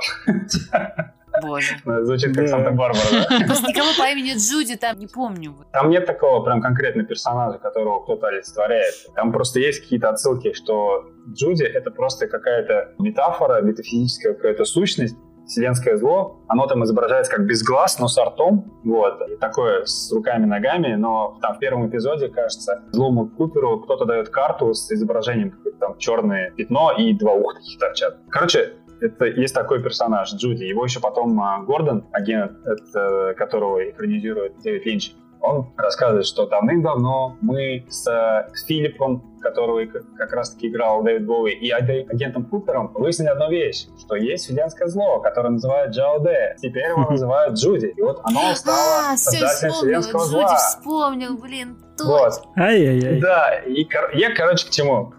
К чему? Что, что ты либо буквально это все воспринимаешь, либо с метафорами. И как бы, мне кажется, вот эти эпизоды, например, воспринимать буквально намного проще. Все, случилось зло, пожарного зазвонил звонок, он пришел, среагировал и отослал туда Лору Палмер. И как я понял, что Лора Палмер, душа Лоры Палмер родилась, ну так сказать, практически одновременно с э, рождением Боба. И она была послана на Землю для того, чтобы уравнять баланс сил. Ну да. И мне кажется, что тут тоже миллиард теорий может быть. Мне кажется, что именно поэтому там в последних эпизодах получилось так, что Купер, когда он уже вернулся, Купер уже прям полностью полноценно вернулся в себя, он, получается, перемещается после того, как он посетил Филиппа, Дэвида Боуи в черном вигваме, он возвращается на, получается, 25 лет назад, ну, в 90-й год, чтобы спасти Лору Палмер. Он ее находит в лесу, в итоге берет ее за руку и не ведет за собой, и тут он слышит вот этот звук скрежетающей пластинки, это отсылка к первому да, самому да. эпизоду, же ко второму, уже не помню, когда, когда пожарный ему говорил, запомни звуки. И он видит, что Лора Палмер исчезла. Мне кажется, здесь э, суть в том, что баланс сил должен все равно сохраняться. И Лора Палмер — это ее судьба, что она будет, если не убита, то у нее будет какая-то другая судьба плохая. Потому что там мы видели, что вроде как он ее за руку взял, и даже уже она показывает снова этот пакет из самой первой части, где ее нашли труп, и этот пакет исчезает. Мы такие все думаем, типа, о, ну все круто, ты Дэл Купер молодец.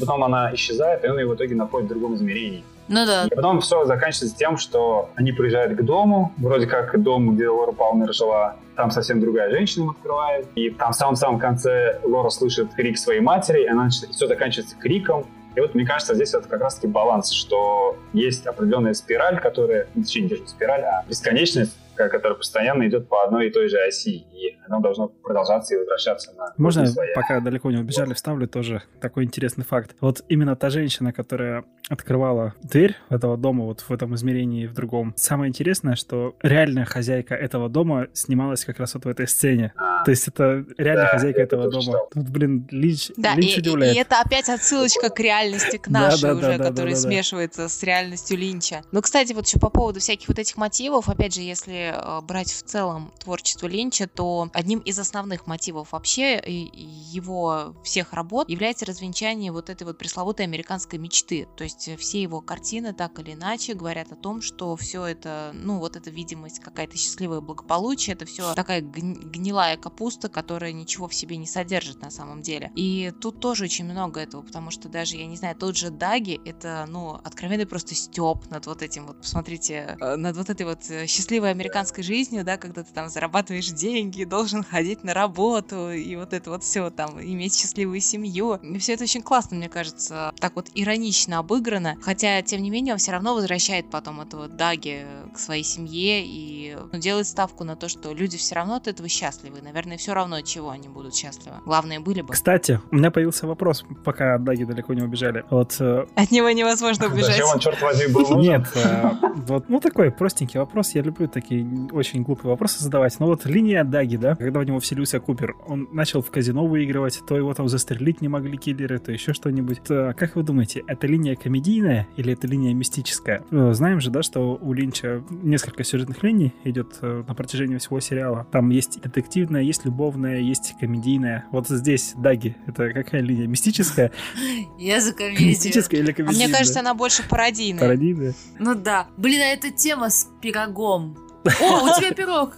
Блин, это просто... Я теперь... Недавно, простите, что немножко вклинюсь, я фанат очень красивого сделанного журнала, иллюстрированного про кино, «Орнамент» называется. У них как раз недавно вышел Twin Peaks номер, и они в какой-то момент, а это девочки из Питера делают, насколько я знаю, они к первому номеру про Уэса Андерсона находили кондитера, который будет делать такие же пирожные, как Мейдлс из uh, отеля Гранд Будапешт. А тут сейчас они в Питере нашли место, где делают вот типа тот самый вишневый пирог. Я прям Хочу теперь Боже мой, скинь мне ссылку. А, сейчас, хорошо. Это, типа, Невский проспект 150, если что. Если потом возьму за рекламу. Так, так. Не, ну, на самом деле, это, это просто попалось недавно, и я помню, когда показывали в конце 18 по-моему, года на веранде 3205 презентации Долина и номером, посвященным Твитпиксу, показывали первые серии. По-моему, там два дня подряд, два выходных подряд показывали прям марафоном весь сезон. Я успел посмотреть только первые там, по-моему, три серии, но там наливали чертовски вкусный кофе. Кофе на самом деле был нормальным, а вот пирог реально был классным. Там был вишневый пирог, он продавался, там был черно-белый э, пол, там были красные занавески, был дяденька с совой на руке. Вот, было тоже очень атмосферно и круто. И, блин, круто, когда есть возможность вот в эти атмосферы погрузиться и не выгружаться оттуда. Я прям сейчас вспомнила про пирог и сразу захотелось рассказать, что реально где-то есть тот самый пирог. Ну, кстати, еда же вообще очень для Линча важна. Она у него огромный смысл вообще в ней, он в нее вкладывает. И что Twin Peaks первых два сезона, что третий, там куча еды, которая всегда что-то символизирует. Что вот эти вот, я не знаю, горы пончиков в полицейском участке, в, в самом Twin Peaks, что, я не знаю, там даже, по-моему, в первом или во втором, где там кто-то очень много блюет вот этой какой-то кашей, по-моему, кукурузной. А, И Гармамбозе, да. да, да, да, да. И там же это все связано с тем, что Хоук, он индеец, а э, там вот как раз ему женщина кукуруза, с поленом. да. Да, да, да, ему она говорит, что это связано с твоим происхождением, как раз, э, когда она ему говорит, э, я знаю там, где найти Купера. И тут вот эта каша, и все вот это всегда вот у него переплетено, но ты вот как бы ловишь какие-то а, концы вот этих вот ниток, но расплести до конца этот узел все равно не получается. Я даже вспомнил момент, где это тоже уже было ближе к концу третьего сезона, где Луи Купер находится в полицейском участке, он сидит, получается, перед э, шерифом, и там задолго до этого позвонил настоящий Купер ему, говорит, что там не общайся с ним, и вроде как у них там сейчас перестрелочка должна начаться. В итоге все так происходит, что Купера убивают злого, потом чувак с э, рукой убивает, убивает Боба, который из Купера вы- вылез. В итоге все происходит, Купер исчезает злой, и тут приходят вот эти два брата, которые были владельцами казино, где Даги-то победил, этот выиграл. Ну да, да. И с ними еще были вот эти вот странные вот эти две, три девчонки, вот эти вот э, одетые в костюм, не знаю, плейбоя, что ли. Я до А, не да, понял, да, да, кроликов. похоже на И они приносят кучу еды с собой тоже, сразу же в этот момент. Да, слушайте, а там, по-моему, еще Тим Рот просто отлично какие-то чипсы ел э, в- вот в фургончике, когда они сидели. А, да, Это вот, мне кажется, наем- наемным киллером был, Да, да, и там вот это, мне кажется, самый смачный просто момент поедания еды во всем Твин Пиксе. Сейчас все захотели есть резко.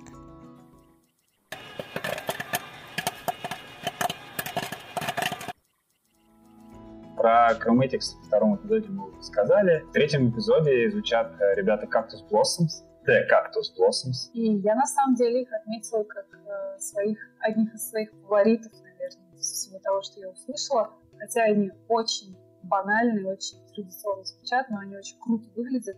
И мне нравится эта стилистика, да, она такая винтажная, 50-е годы, просто они очень сцене. У них вообще не было никакой ранней истории, связанной с Дэвидом Линчем. Они там не были, не работали в фильмах, никогда до этого не были знакомы. И по их собственным воспоминаниям, они даже в процесс съемок-то особо не были вовлечены.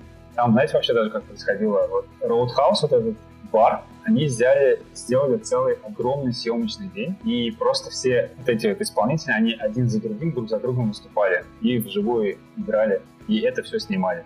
И, ну, это с минимальным таким продакшеном от Дэвида Линча было, он там немножко говорил, что можно делать, но просто вот если воспоминания читать у всех исполнителей, которые там были задействованы, они все говорят, что вау, я стоял а, вместе на одной сцене с Оливар Симон, а другие говорили, типа, о, прикольно, я видел сына Дэвида Линча.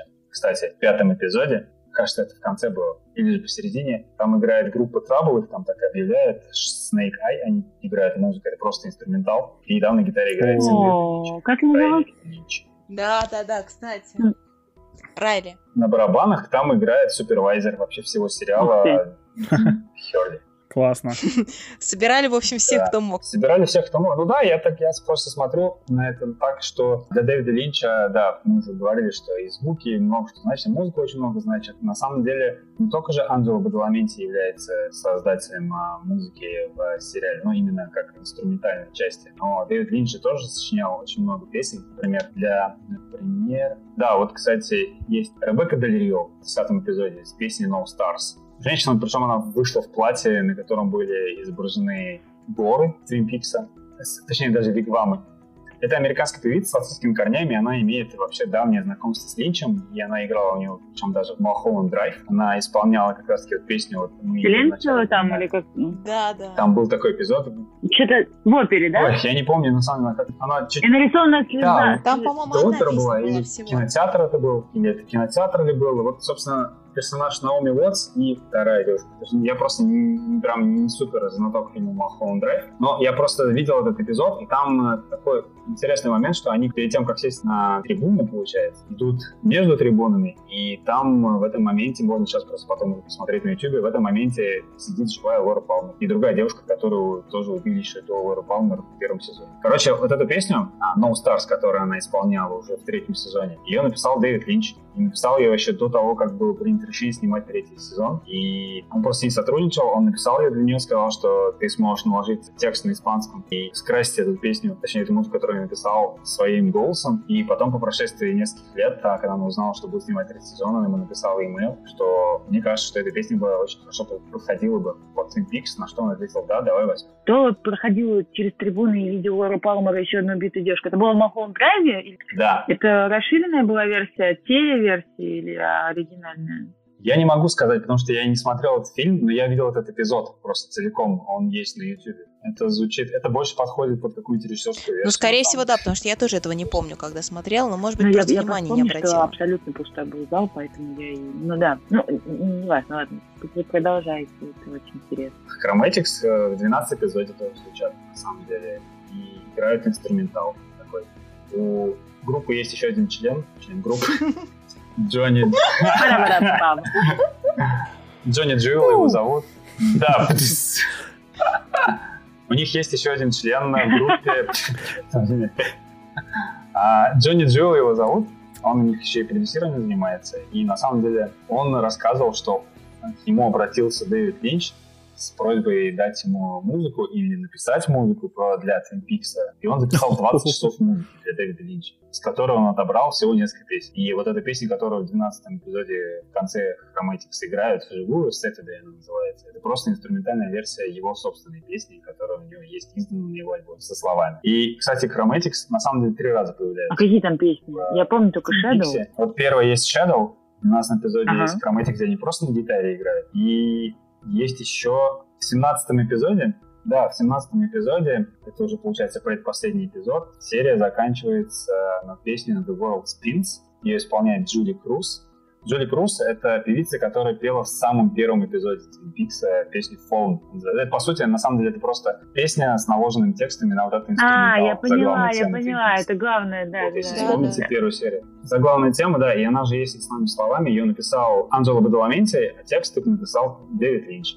И вот они пригласили вот эту девушку Джули Круз. Она просто как отдельная певица была. И, безусловно, сериал Twin Peaks прибавил ей больше популярности, но нельзя сказать, что она там супер-супер популярна сейчас. И вот она исполняет песню The World Spins. Она причем очень похожа на заглавную тему. Там тоже есть вот это вот очень перегруженная басуха, вот этот тум-тум, она немножко по-другому там звучит, другие ноты. И у нее она ак- аккомпанирует ей Chromatics. И это можно даже А, увидеть э, в титрах, это так написано, что они аккомпанируют. Да. Вот про отсылки я что хочу сказать, что 17 эпизод это вот уже практически конец сезона. И, по-моему, как раз-таки в этом эпизоде и произошло так, что Дейл Купер за руку вел Лору Палмера в ночи в лесу, чтобы спасти ее наконец-таки. И она вдруг исчезает, и серия заканчивается The World Spins, то есть заканчивается певицей Джули Круз, которая пела в самой первой серии Twin Peaks. То есть, типа, ну как бы... И песня еще называется The World Spins, то есть мир крутится, земля крутится, что все возвращается на круги своя. Наверное, можно здесь про... А потом бах, аналогию. 18 серия. И дай бог, что Дэвид Линч действительно, действительно, так задумывал. А может быть и нет, и мы это все придумали сейчас. И просто слишком сильно Кстати, потянули за кстати, уши. Хроматикс, они это... Я подсела на них в целом после этого сериала. Мне очень нравится композиция Ривер, но я наткнулась на композицию без слов, по-моему, Ticking of the Clock или как-то так. Она то ли в драйве была, то ли где-то еще. Вот подобном фильме. Я потом начала узнавать, и у них очень такая саундтречная музыка чаще, ну, чем, чем просто композиции, да, для души. Они вот прям вставляются в фильмы отлично, то есть именно как часть визуала. Это такой приятненький Ага. очень стрим-поп, синти-поп, который звучит такой электризованный. И вот опять, возможно, это, конечно, притянуто за уши, может быть, и нет, но мне кажется, да, вообще все песни, которые звучат в Twin Peaks, вот именно как вот, э, там в конце смотреть на сцене Роудхауса, они все тоже непосредственно связаны с электричеством. Это либо синти-поп, который заведомо электрический, да, например, Оливар Арсимон играет, три девушки Да, да. электросинтезаторах. Либо это люди, которые играют на электрогитарах, на- либо это просто электронщик, который в середине серии тоже играет ну, собственно, электронную музыку. И даже если это, например, как с, в случае с The Cactus Blossoms, да, которые поют песни из 50-х, ну, звучит такой даже больше в стиле кантри, это все равно сопровождается таким электрическим светом, мигающим полусиним светом. И опять-таки отсылка к электричеству, что электричество здесь имеет определенное значение в нашем мире. Ну вот Эдди Ведер, да, подкачал в этом плане. Выбился. Да. Просто вышел под гитару, спел. Но опять-таки он под электрический свет. Электричество есть. И исполнял, потому что электричество здесь никуда не уйдешь. А слушайте, а можно финальный вопрос? Конечно, почему нет? Конечно, конечно, конечно, конечно, конечно. Что вы просто... Ну, у нас же все равно есть какое-то мнение, какие-то версии. Вот, э, какие у вас есть версии вообще, что произошло? Ну вот если говорить про финальную, финальный эпизод вообще, в принципе, что нам показали и вообще какой вы итог для себя вынесли? Потому что мне просто вот самому интересно просто подумать и послушать то, что для себя вынес я все-таки стою вот на этой своей теории про смешение реальностей, э, смешение реальностей и внутри Твин Пикса самого, и в то же время смешение с нашей реальностью еще. То есть, и мне кажется, что в конце действительно случилось так, что все это перемешалось. То есть, вот, э, во-первых, реальность сериала, вот это вот, так, ну, такого пародийного сериала, это раз. Во-вторых, реальность мистическая, которая вот э, вигвамы и такое глобальное добро со злом, которое все время в противостоянии. И плюс наша реальность, про которую мы вообще ни черта не знаем. То есть, мы просто тут сидим, как бы существуем, но как все устроено, на самом деле мало представляем. И Купер, получается, он попал куда-то вот межпространственное пространство, так точно нельзя сказать. Ну, в какое-то, короче, непонятное место, да, вот между этих миров, и в результате он, вот этот вот в этом вопрос, где я, что я там в конце, я уж не помню, как он там правильно это выражал. Какой да, какой-то год, то есть, да, он, он даже не понял вообще, где он находится, и то есть вот он действительно потерялся. То есть и все мы в какой-то мере потеряны между, я не знаю, там, миром телевидения, музыки, ну кто от чего там, я не знаю, балдеет книг каких-то, каким-то своим выдуманным миром, миром телевизора, СМИ огромных э, и какой-то вот нашей вот реальностью, миром, не знаю, той же вот этой вот, господи, чем-то он занимается Линч-то, ну вот каким-то, не знаю, ну, может быть, да, может быть, какой-то эзотерики, да, медитации, какой-то, может быть, духовных каких-то там вот э, других практик, то есть у каждого, блин, действительно своя какая-то вот эта вселенная, все они смешиваются, и все мы в результате в какой-то момент приходим вот к этому вопросу, а какой вообще год, а что мы тут делаем? Как бы, ну это такая вот глобальная, мне кажется, растерянность, в принципе, человека любого в какой-то момент своей жизни. Я сразу вспомнила твою магию кажется, зверя. Глобальная растерянность и одиночество. И все такое. Ну, это да, это тоже есть. Но там оно скорее, мне кажется, больше ситуативное. А вот тут именно такое глобальное. Ну, это вот мне так кажется. Не знаю, мне, мне кажется, что это, по ощущениям это вообще не наш мир. Линч создал что-то невероятное. То есть в нашем мире этого не существует в таком виде. Либо Twin Peaks это что-то гиперизолированное, и как будто бы связь с внешним миром у Twin Peaks появляется только когда появляется Дейл Купер, и пропадает, когда Дейл Купер попадает в черный вигвам. И единственный проводник, оставшийся с этим внешним миром у Twin Peaks, это Коул, которого играет Линч. И вот эта вот долгая его охота за вот этой вот темной сущностью Джуди, или ну, поиск доказательств, попытка там вызволить Даян, вот эта вот вся история с Даян вообще в целом, и так далее, это все... Ну, такое ощущение, что Twin Peaks, он где-то на границе миров находится, и он очень отдален от реального мира обычных людей, и только несколько там каких-то полицейских, которые знают какие-то тайны, или начинают вникать в эти тайны, или более чувствительны, и поэтому способны что-то там различить, найти и так далее. В общем, и не знаю, как так повезло этому маленькому городку оказаться на границе, но из-за этого у них все идет априори наперекосяк, неправильно, некомфортно, абсолютно счастливых э, людей там нет, и вот просто хотя бы частично счастливых людей там нет. Они просто приняли свою участь, как, я не знаю, стражники чистилища. И, конечно, здорово, что есть Белый Вигвам, но что-то как-то он там особо за, за все три сезона не маячил и не был обещанным спасением, раем там, или освобождением, или еще чем-то. И, грубо говоря, борьба со злом заключается в том, чтобы загнать его хотя бы на какое-то время обратно в Черный Вигвам, или наоборот, избавиться от него на какой-то срок, а потом все это повторится снова. Слушай, ну это прям как в нашей жизни, то есть как бы нам всем говорят, что какой-то рай существует, которого никто не видел на самом деле, но ад это точно есть, потому что ну, мы его видим каждый да. день. Ну, а ты где-то посередине между этим всем и, рискуешь попасть туда и туда, но не факт, что тебе понравится хоть в одном. И офигеваешь просто. Вам. Возможно, тебе не подойдет ни один из них. Ну и ты остаешься в какой-то серой зоне. Ни туда, ни сюда. Возможно, ты просто кофейник, как Дэви Боуи.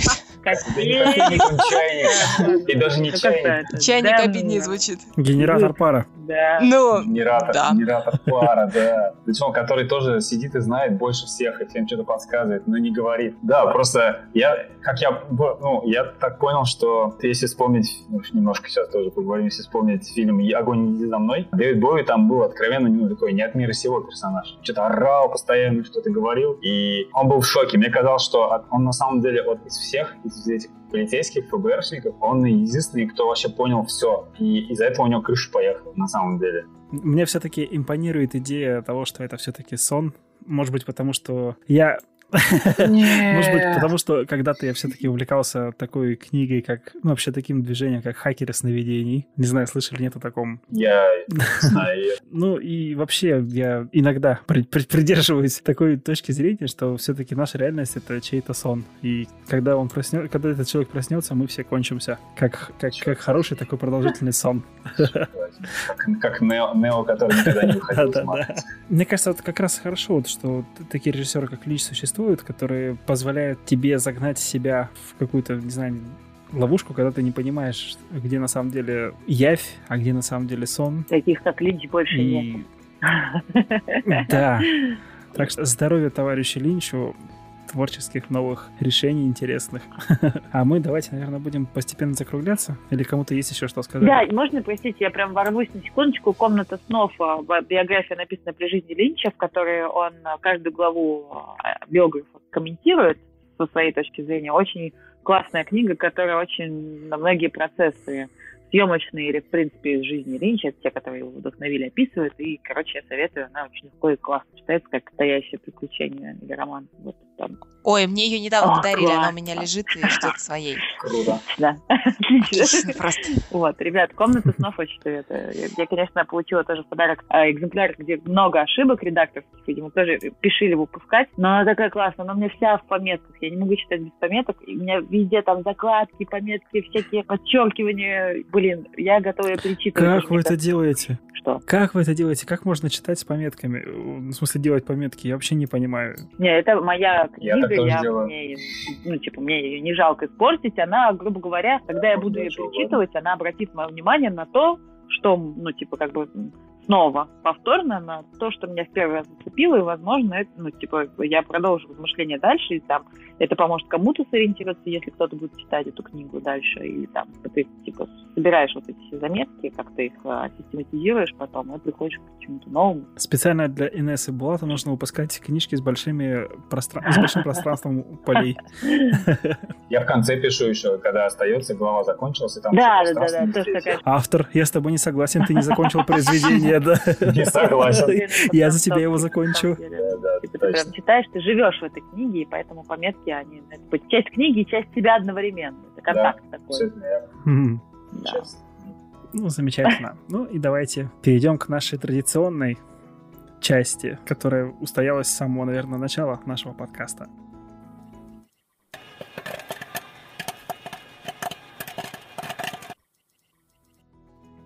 По традиции, каждый участник нашего подкаста рекомендует тебе, наш любимый слушатель, что посмотреть на этой неделе. Что-то, что он сам посмотрел, пропустил через себя и готов поделиться с тобой. А начнем мы сегодня с наших гостей. Лия. Я фанатка фильмов ужасов, и я бы хотела порекомендовать.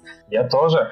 А у нас есть отдельный подкаст про фильмы ужасов. «Кирпичный завод» называется. Да-да-да. Да, я бы хотела просто два одних из своих любимых. Один точно любимый, а второй я его крайне уважаю и часто пересматриваю. А мой любимый фильм ужасов — это «Изгоняющий дьявол» или «Экзорцист», как угодно.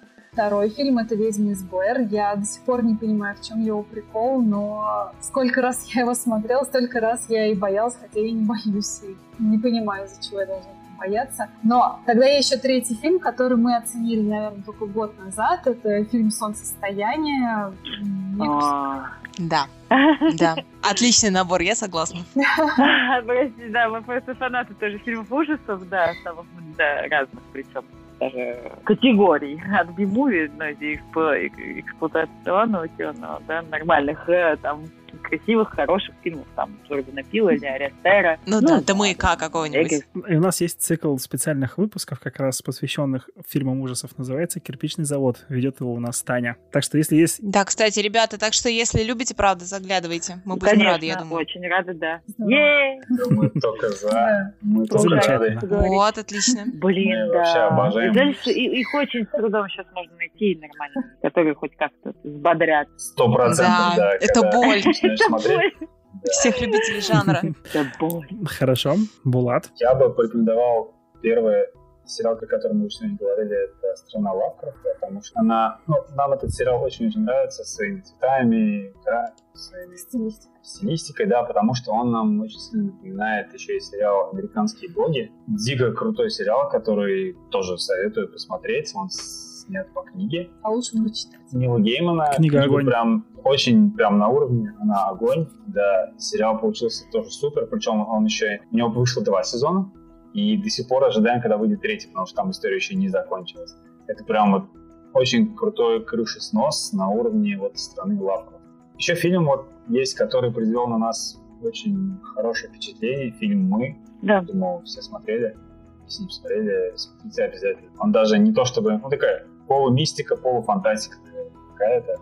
Фильм, который посмотреть стоит пару раз, как минимум, а потом еще и еще, потому что может открываться. Это как с фильмом «Бойцовский клуб», когда ты смотришь его, и на десятый раз тебе что-то да. новое каждый раз открывается. При этом у тебя есть куча, куча друзей, которые тебе придут и скажут, что это за говно, как это можно смотреть, но при этом, с другой стороны, будет куча других друзей, которые скажут, блин, это просто шедевр. И фильмы — это вот из той же Замечательно. чтобы Да. не распыляться. А то вдруг еще в гости придете, а там уже нечего порекомендовать будет. да. Всегда вы здесь. Золотой запас. Запасайтесь заранее. Таня? Ну, раз уж мы сегодня говорим о Линче, и тем более тут про фильм ужасов зашел разговор. Я уже, конечно, говорила об этом в «Кирпичном заводе», но повторюсь еще много-много раз, я думаю, в своей жизни, потому что один из самых страшных фильмов, которые я в свою жизнь посмотрела, это был э, фильм «Шоссе в никуда» Дэвида Линча, нашего замечательного. Хотя это абсолютно не ужас по, наверное, жанровой какой-то вот предрасположенности, так скажем, но там первая часть этого фильма, вот для меня это просто абсолютный фильм ужасов, потому что ничего страшнее в своей жизни я не видела. При том, что смотрела я его уже в абсолютно, ну, взрослом сознательном возрасте, уже насмотренной большим количеством разнообразных ужастиков, то есть напугать меня было, ну, достаточно сложно. Он это сделал, причем один раз э, практически там даже с каким-то слэш, ну, таким эпизодом резким, так скажем, э, один раз, и второй раз просто, ну, вот нагнетением атмосферы, которую он сумел как-то вот так сконцентрировать в первом акте этого фильма, так что всем, кто реально хочет испугаться, я прям очень-очень советую ночью сядьте в темноте посмотрите «Шоссе в никуда». Вам, ну, помимо того, что вам просто вынесет мозг, вам еще и, возможно, потом спать будет очень сложно. О, да. Так что, Постройте свой кирпичный завод. да. У меня, знаете, у меня такое было с э, тремя частями японского звонка. Вот на тот момент я учился еще в школе. Мы с сестрой купили на DVD, тогда вот можно было купить DVD, по 15 фильмов сразу на одном DVD, они были такого стрёмненького качества, но зато можно было смотреть. И мы реально с сестрой посмотрели три японских звонка за один день. Я на полном серьезе не спал всю ночь. Я прям серьезно, меня абсолютно искренне говорю, я считал, что сейчас вот, э, вот эта Садыка придет ко мне, я думал, что я проснусь седой.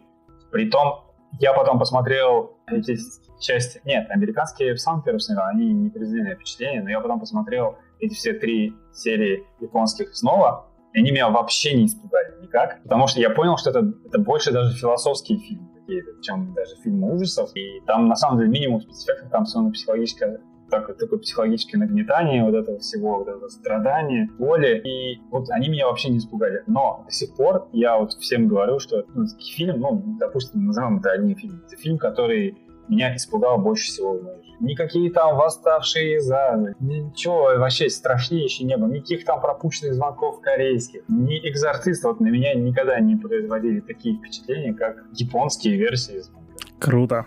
Инесс? У меня был звонок, короче, четыре фильма на диске. Один американский и три японских. Первый, второй звонок. Первый- Классика, я да. американский, мне было лет 10. И с тех пор я почти каждый год его в одно и то же время пересматриваю. И до сих пор продолжаю раз в год, раз в два года пересматривать.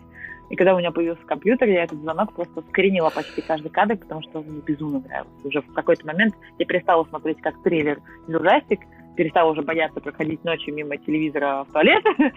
Когда я была маленькая, я прям типа, реально, я либо пряталась одеялом, на всякий случай, если вдруг телевизор включит, либо очень быстро перемещалась мимо телевизора в темноте. Ну, в общем, тогда меня сначала звонок впечатлил и напугал, ну, потому что это было что-то действительно стрёмное. Ма- маленькая девочка, которая приносит смерть. Ну, то есть, как бы, ну, как дети вредят.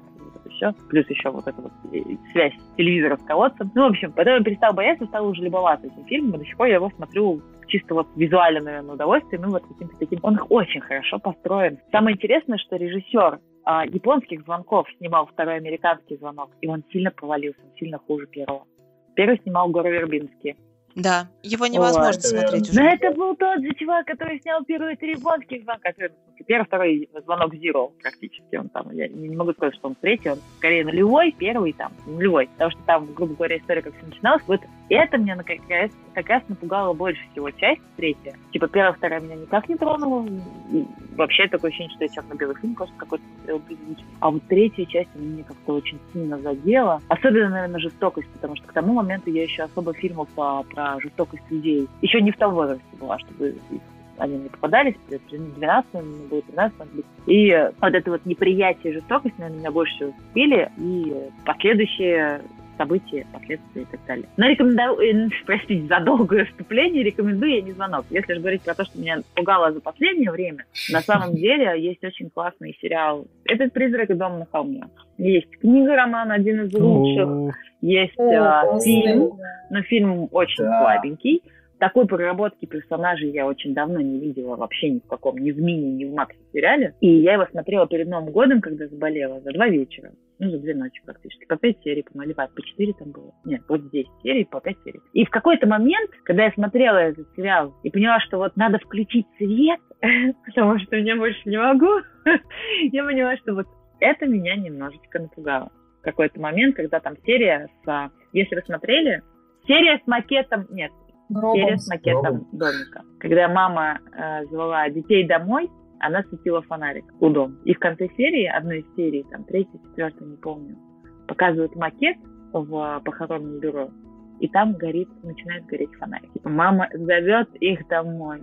В конце одной из серий, да, третьей, четвертой или пятой. По-моему, А мы запомнили серию, где мертвая дочь лежала всю, практически весь эпизод э, на фоне. Это где, где супер длинный план, да? Ну, типа, бесконечно длинный план. Вообще просто беспри... О, вот это шедевр, Да, да, конечно. да, да. Бесконечно длинный план, да, это такой прям очень А, крутой А потом ход. группа. А еще, а еще знаете, что Не классно? Э, На самом деле, я так понимаю, э, ну, я читала, создатели сериала собирались закончить вот а, момент, где день рождения у младшего брата, у близнеца, забыла его имя сейчас уже, неважно, собирались закончить, ну, там, типа, за его спиной должно было быть то самое окошко, которое в красной кофте. Но в итоге, посовещавшись, создатели решили, что это слишком жестоко для зрителей, и решили так не заканчивать. Потому что, по сути дела, дети, ну, оказались заперты в этой красной комнате, мать добилась своего, дети никогда не повзрослеют, дети, типа, отравлены, заперты, они навсегда с ней и все такое.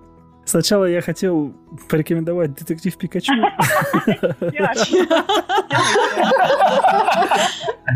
Но теперь я порекомендую... Да, ну все, вы все равно посмотрите, да, это тоже за рекомендацию прокатит. Ну, раз уж взяли за ужастики, посмотрите Jeepers Creepers первый, именно первый. Это, Ой, я недавно его пересматривала. это единственный, единственный ужастик, от которого я ржал в голос, но я его за это... Но я, но я его... Да ладно, он неплохо Но я его за это люблю. А вы смотрели последний два. Нет, я только первый. Я- Нет. я- Он снят очень плохо. Он прям снят, как будто бы его снимали еще раньше, чем первый Creepers. Он прям очень стрёмный. Блин, я, вы сказали про стрёмные стрёмные фильмы. Есть, короче, у Элая Рота, по-моему, он то ли продюсер, то ли и режиссер, и продюсер фильм «Aftershock». Вот это прям супер би-муви, где все настолько плохо в каждом кадре, ну, типа, плохо снято, что понимаешь, что как начинаются беды у главных героев, так они не заканчиваются. Думаешь, сейчас полегчает, но нет.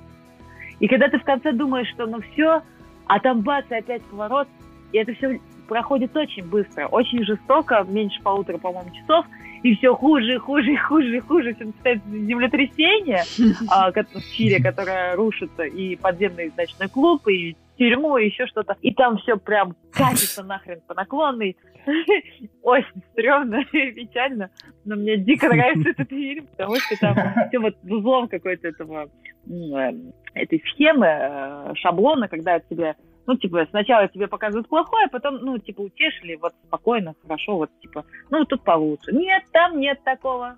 Все плохо, а завтра будет, а, типа, а через пять минут еще хуже. А через пять минут еще хуже. И, короче, это хуже, оно предела не имеет. И я за это очень Люблю этот фильм, не знаю, типа вот, Просто я, даже там не смеюсь, но я смеюсь, когда типа, я смотрю и решаю посмотреть это с друзьями, ну, типа, подкидываю девочек посмотреть, и говорю, одно в конце хэппи А то говорю, нет, там в конце все умрут. Несколько раз а, рассказываю разные концовки, в итоге друзья меня к концу фильма ненавидят, и говорят, я не хотела такого конца. Ну, короче, люблю я издеваться еще с друзьями, особенно, которые впечатлительные под этот фильм. Вот, но он крутой, на самом деле, не знаю, я очень люблю. Хотя у него оценка, по-моему, средняя пятерка. Но все равно, такое надо уметь. Скажи еще раз название. Авторшок. Авторшок — это а, авторшок. ну, угу. биология, я так понимаю, ну, понятие такое, когда есть землетрясение. Первый толчок.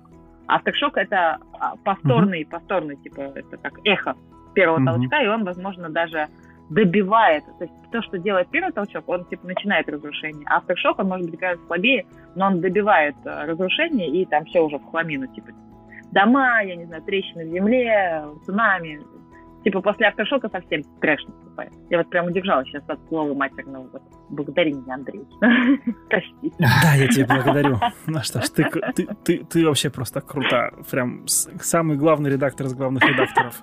Нет, я, я люблю материться, но мы пытаемся от этого отойти. Да. да, на этом, пожалуй, все. Напомню, что сегодня у нас в гостях были Булат и Лия из подкаста Оззи Моррисон. Ссылочку на этот подкаст вы сможете найти у нас в описании. Подписывайтесь на наши соцсеточки, ставьте нам отличные оценки везде, где только можно, и не забывайте почаще заходить к нам на сайт climax.press. Там, как всегда, интересно. Спасибо, что ты послушал нас, и огромный респект, если до конца. А до тебя в нашей виртуальной студии вещали Булат. Пока-пока. Лия. Пока. Инесса. Ага, доброй ночи. Таня. До свидания. И я, Андрей. До встречи.